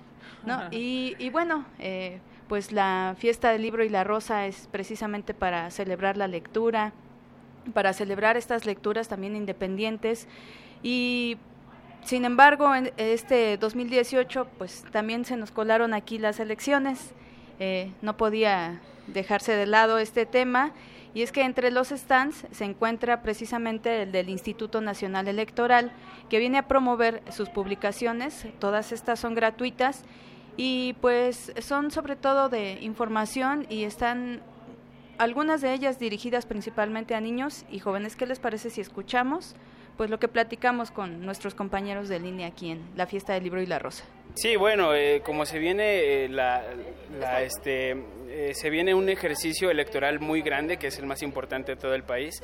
Realmente la presencia del instituto aquí es muy, muy importante para poder este, invitar a, a toda la comunidad universitaria y bueno a todos los visitantes a que ejerzan su derecho al voto mm, de manera informada. Lo que nosotros estamos haciendo aquí en, en la feria, bueno, el instituto cuenta con publicaciones propias que contemplan cuatro colecciones, que son conferencias magistrales, cuadernillos de divulgación, la colección Árbol, que es eh, para niños y jóvenes y es como eh, una base muy importante para formarle o fomentarle a los niños esta participación a- al ejercicio de la democracia y un poco eh, valores también. Oye, Dulce, y ahorita que estás hablando de este módulo del INE, la UNAM está promoviendo o tiene una estructura del voto informado. Me parece que tú también estuviste ahí.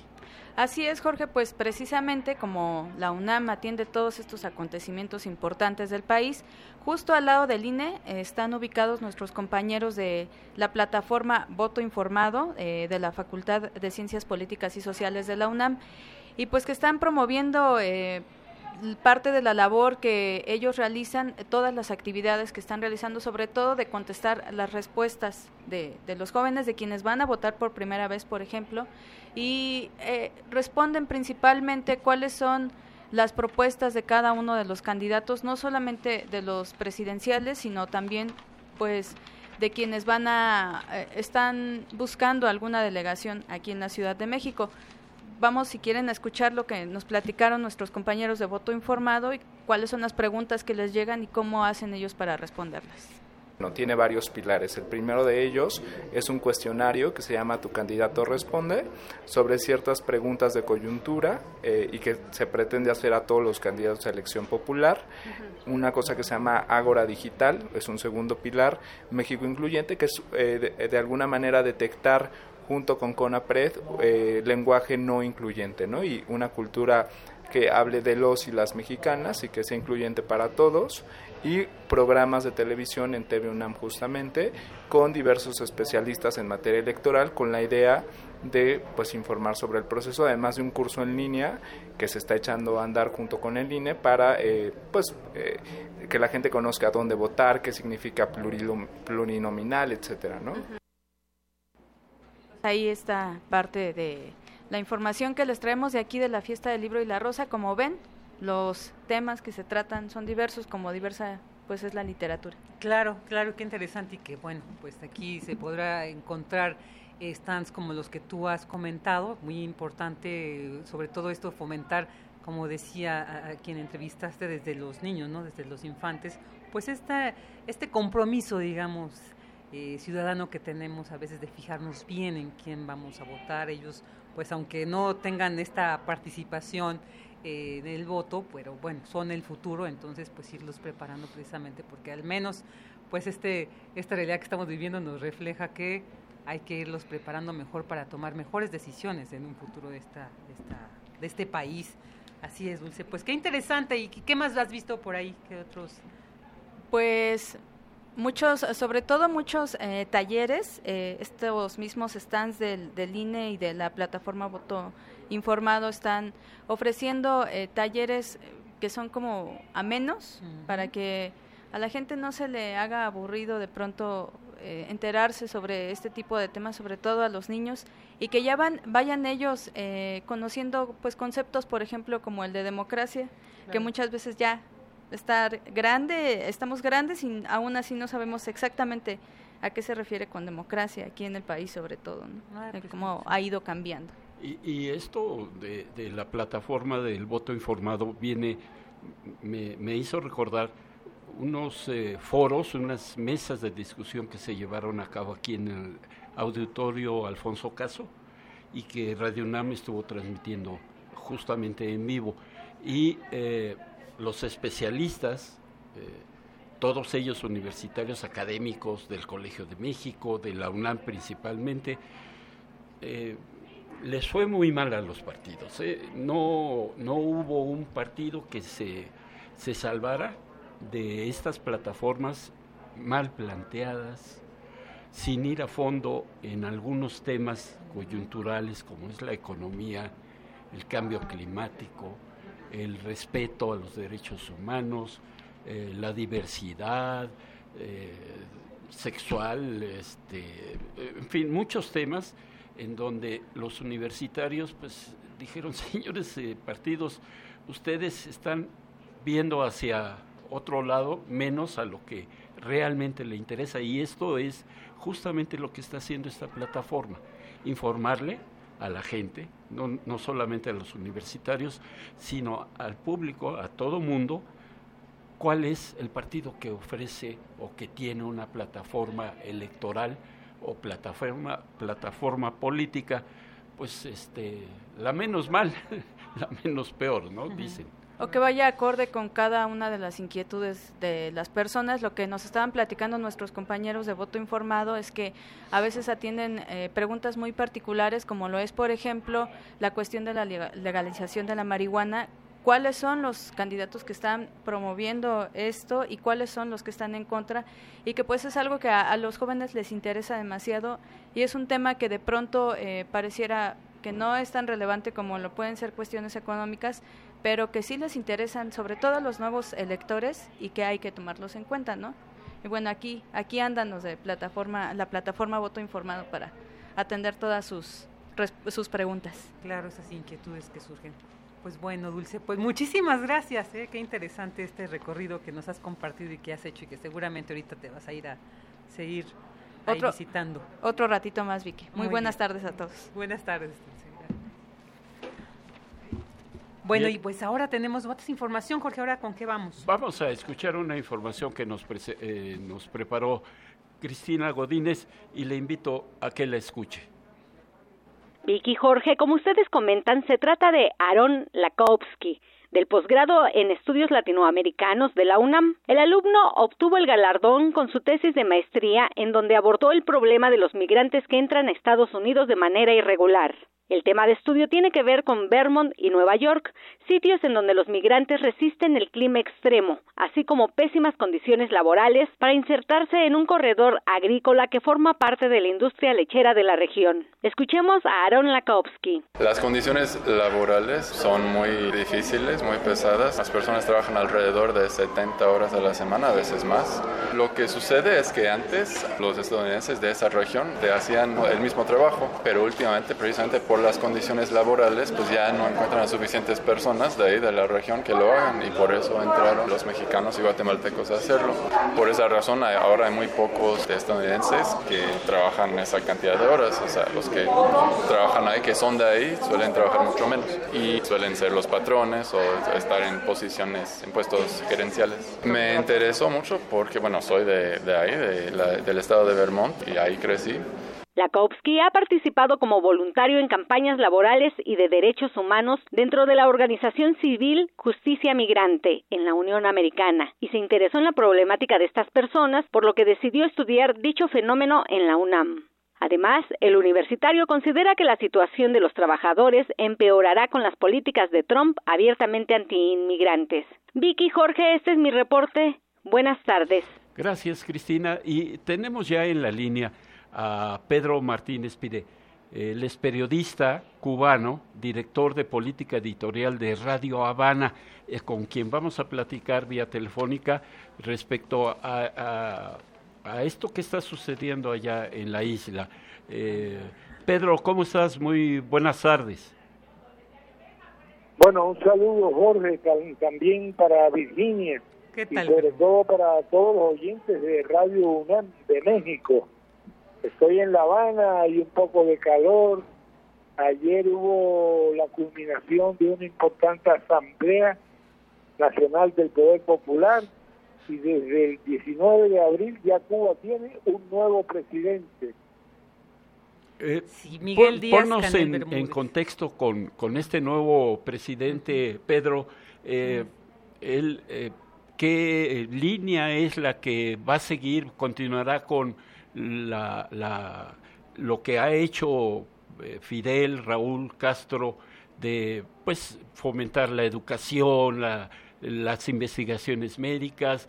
¿Qué, qué, qué panorama eh, ves tú con la designación del nuevo presidente?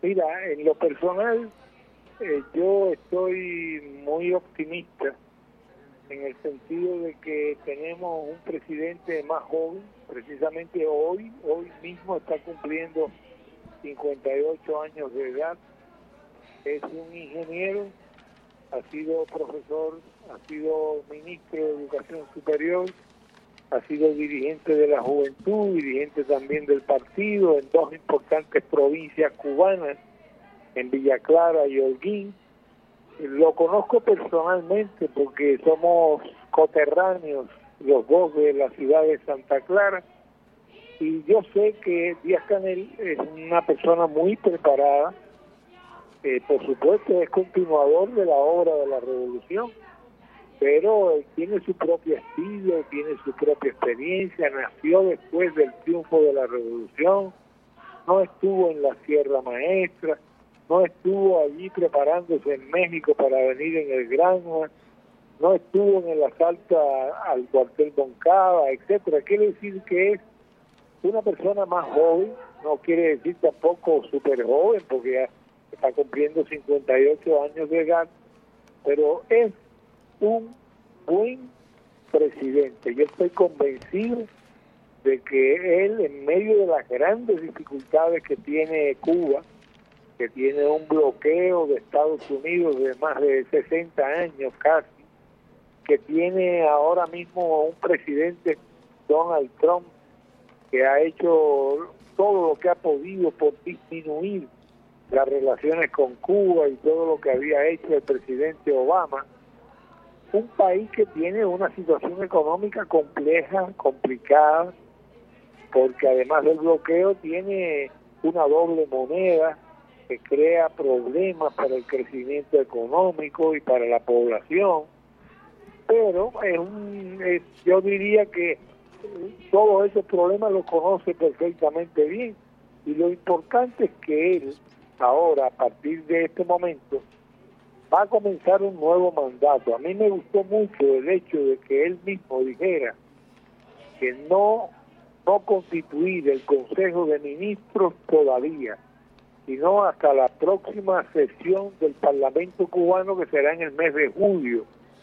Eso es bueno porque de aquí a julio él tendrá que analizar posibles cambios en ese gabinete se sabe que además Cuba está abocada a la creación de una comisión que analice y estudie la actual constitución que data de 1976 y que debe ser actualizada. Es decir, hay muchas tareas por delante. Yo creo sinceramente que esta es una persona además que es muy conocedor de los, las nuevas tecnologías, las utiliza la, eh, ha hablado muchas veces, ha estado con nosotros los periodistas, fue el orador que estuvo en el Congreso de la Unión de Periodistas de Cuba el año, la vez anterior, ahora tenemos un Congreso nuevo en julio. Quiere decir que independientemente de los grandes retos y desafíos que tiene cualquier presidente de América Latina y especialmente en Cuba, yo estoy optimista y pienso que tenemos un buen presidente en el ingeniero Miguel Díaz Canel, colega. Claro, Pedro, y además, eh, bueno, no deja de siempre sorprendernos lo que sucede en la isla, ¿no? Eh, eh, a favor o en contra, que se esté, siempre tenemos la mirada ya, ¿no? Para muchos es un ejemplo de, de muchas cosas, de muchos avances. Y bueno, se decía, no, bueno, Fidel va a estar en el poder hasta que muera y finalmente no fue así, ¿no? Le cedió eh, la presidencia a, Raúl antes de, morir. Y ahora también esta llegada de, Miguel pues también nos, nos causa sorpresa, sobre todo porque era alguien que no era muy mediatizado, ¿no? O sea, no, no se conocía mucho de, su trayectoria, ¿no? Que ahorita bien nos has eh, brevemente compartido pero también, bueno, e, en el mundo, el mundo que siempre está también volteando a Cuba a ver qué sucede, ¿cómo lo ven ustedes? O sea, este, este nuevo proyecto que de alguna manera pues va a tener que plantear para dar, eh, digamos, la certeza de que esta decisión ha sido tomada desde una visión crítica, desde pues esta, esta sensatez de mantener, como él dijo, los principios de la revolución, pero avanzar, ¿no? Eh, llevar un cambio también a la isla a favor, por supuesto. ¿Cómo lo ven ustedes, este nuevo proyecto que, que Miguel puede proponer y plantear? Mira, Virginia, la, los elementos de la minoría esa reaccionaria de Miami dicen que Díaz Canel es un títere que sencillamente no significa absolutamente nada. Pero era de esperar opiniones como esa de personas que durante tantos años están enquistados realmente ahí en Miami, ¿no? Y son una minoría, pero lamentablemente el nuevo presidente de los Estados Unidos está apoyándose mucho en ese sector de la extrema derecha de la emigración cubana, que no es la mayoría en Estados Unidos ni siquiera en la Florida. Pero frente a eso también tendrá que demostrar Díaz Canel que él no es un títere, que él es un presidente culto, profesional, que ha llegado a la máxima posición política por su trayectoria y por su ejecutoria, no porque sea familia de nadie ni ahijado de nadie, sino porque tiene los méritos para ello y además yo estoy absolutamente convencido de que poco a poco él irá imponiendo su estilo. Ya tiene el reconocimiento y el saludo de países importantes, de China, de Rusia y de otros en Europa. Y poco a poco Díaz Canel se irá dando a conocer cada vez más, porque no cabe la menor duda de que sustituir primero a Fidel y después a Raúl, no ser un hombre de la Sierra Maestra y, y, además estar en Cuba en medio de una islita rebelde que está bloqueada por Estados Unidos y que Estados Unidos aspira ahora con la doctrina Monroe a recuperar totalmente como lo fue durante la época de la colonia. Claro, sí, Creo sí, sí, que es. Canel tiene grandes desafíos, pero tiene muchas cosas. Tiene, por ejemplo, en Cuba la gente está educada, la gente está alfabetizada, hay situaciones económicas difíciles, tenemos una doble moneda, tenemos Muchas situaciones, ¿no? que Eh, no están a tono Claro, claro, muchas situaciones, pero que tendremos que ir pues poniendo atención ahí, a- atendiendo y bueno, pues estaremos ahí en contacto con ustedes para ir siguiendo, ¿no? Cómo se da este desarrollo de la nueva asignación de este presidente. Pedro, te agradecemos vez que muchísimo quieran, me el que pueden llamar desde Claro la que sí. radio UNAM con mucho gusto conversamos sobre qué está pasando en Cuba Por una supuesto. nación que tanto quiere a México Claro que sí, y que nosotros también les queremos mucho. Bueno, Pedro Martínez, pues muchísimas gracias por compartirnos esta, esta reflexión. ¿eh? Saludos por un allá. abrazo para ti Virginia para Jorge y para todos los oyentes del radio UNAM de México un abrazo Un abrazo para ti. Gracias, Pedro. Bien, y pasamos inmediatamente, ya está aquí en el estudio Ruth Salazar, con otro recorrido, nos tienes una notita de color. Así es, una pequeña nota porque desde muy temprano llegamos aquí a las, a las instalaciones del Centro Cultural Universitario y estuvimos este, platicando, haciendo algunas compras y bueno, les tengo algunas impresiones de los asistentes. Escuchemos. Bueno, mira, este, sí, es la primera vez que vengo, aunque, aunque sé que ha estado varios años. Y, este, y me vine por eso el primer día y tempranito para que pueda yo ver los libros.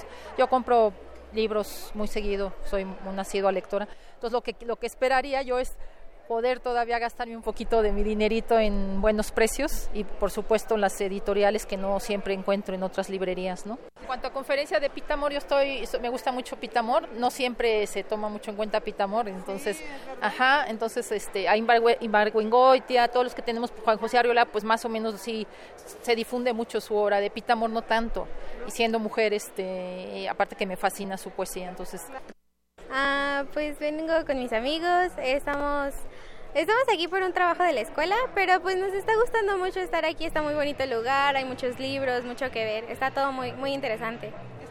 Sí, la verdad sí les recomendamos mucho que vengan, está todo muy interesante, mucha variedad, está muy muy lindo el lugar. Traigo a mi mamá, mi mamá tiene 88 años y entonces ahorita que hay poca gente la, la traje para que no se canse mucho. Vamos a dar una vuelta a ver qué libro le guste a ella.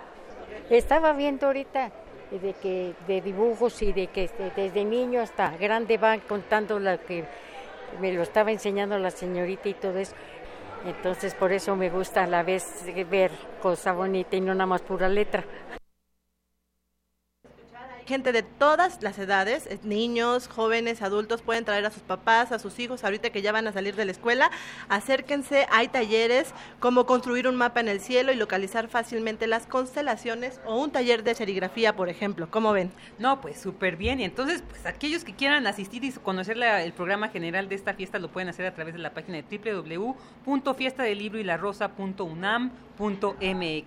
Y bueno, pues ya llegamos al final de Prisma RU, Jorge. no, eh, primero vamos a escuchar a Dulce Wet, quien nos tiene eh, la sección que, que, nos hace favor de, de proporcionarnos esta, esta sección de melomanía. Adelante, Dulce.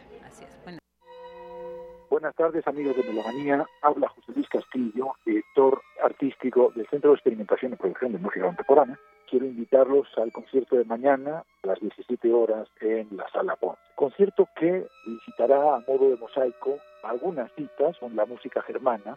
De hecho, el título del programa, Pesela, hace referencia fundamentalmente a este mosaico que quiero presentarles y por otra parte a una técnica de composición de uno de los compositores germanos afincados en México, como fue el caso de Gerhard Munch, no tan a menudo interpretado.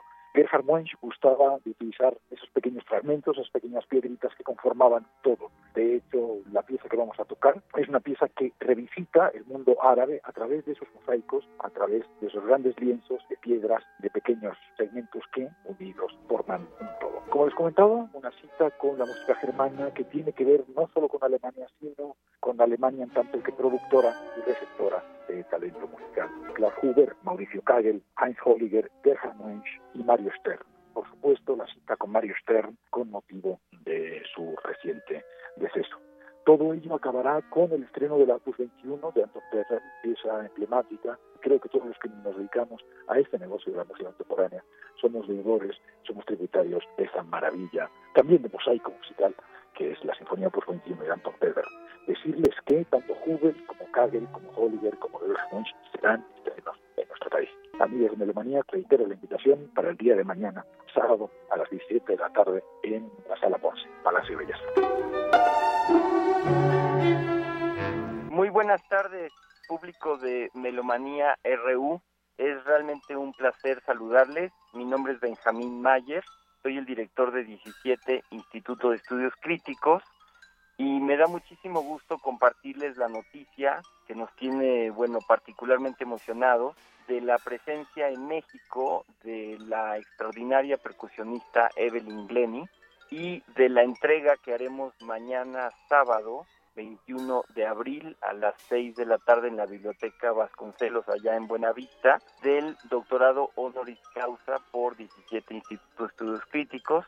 Realmente nos honra muchísimo que ella haya aceptado que nosotros le extendamos este reconocimiento por una trayectoria verdaderamente extraordinaria, meteórica en términos musicales y aún más fuera de serie en términos personales puesto que como ustedes saben, ella que es la primera percusionista solista profesional, digamos que se ha podido dedicar solamente a eso, tocando con las mejores orquestas del mundo y habiendo recibido muchísimos premios por su trabajo.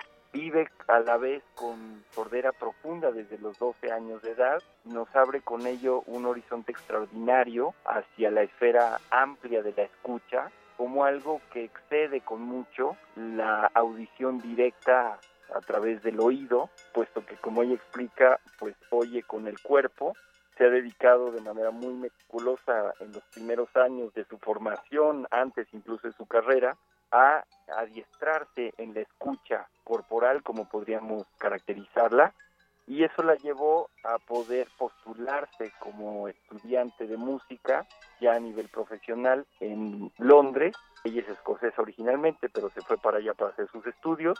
Tiene la historia increíble de haber aprobado sus exámenes de ingreso y haber dejado perplejos a los examinadores que no sabían bien qué hacer con una mujer sorda entre los estudiantes y los egresados eventuales de esta gran escuela donde ella se formó y la pelea que ella dio para lograr ingresar realmente terminó transformando radicalmente la educación musical en el Reino Unido con el resultado hermoso de que ahora las orquestas del mundo están pobladas por grandes músicos que no hubieran podido integrarse si no hubiera ella abierto este camino para todos los demás.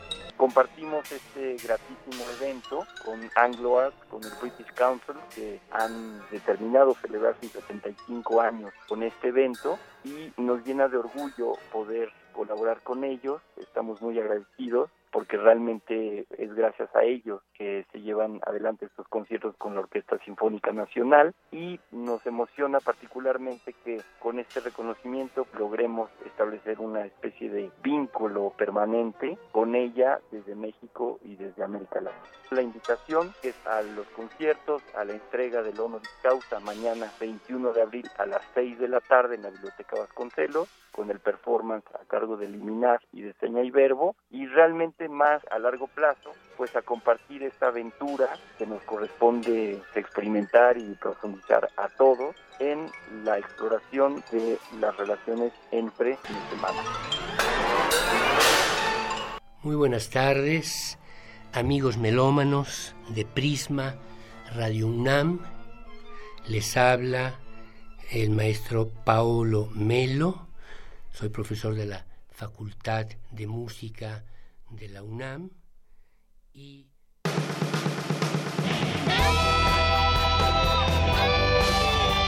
Prisma RU. Relatamos al mundo.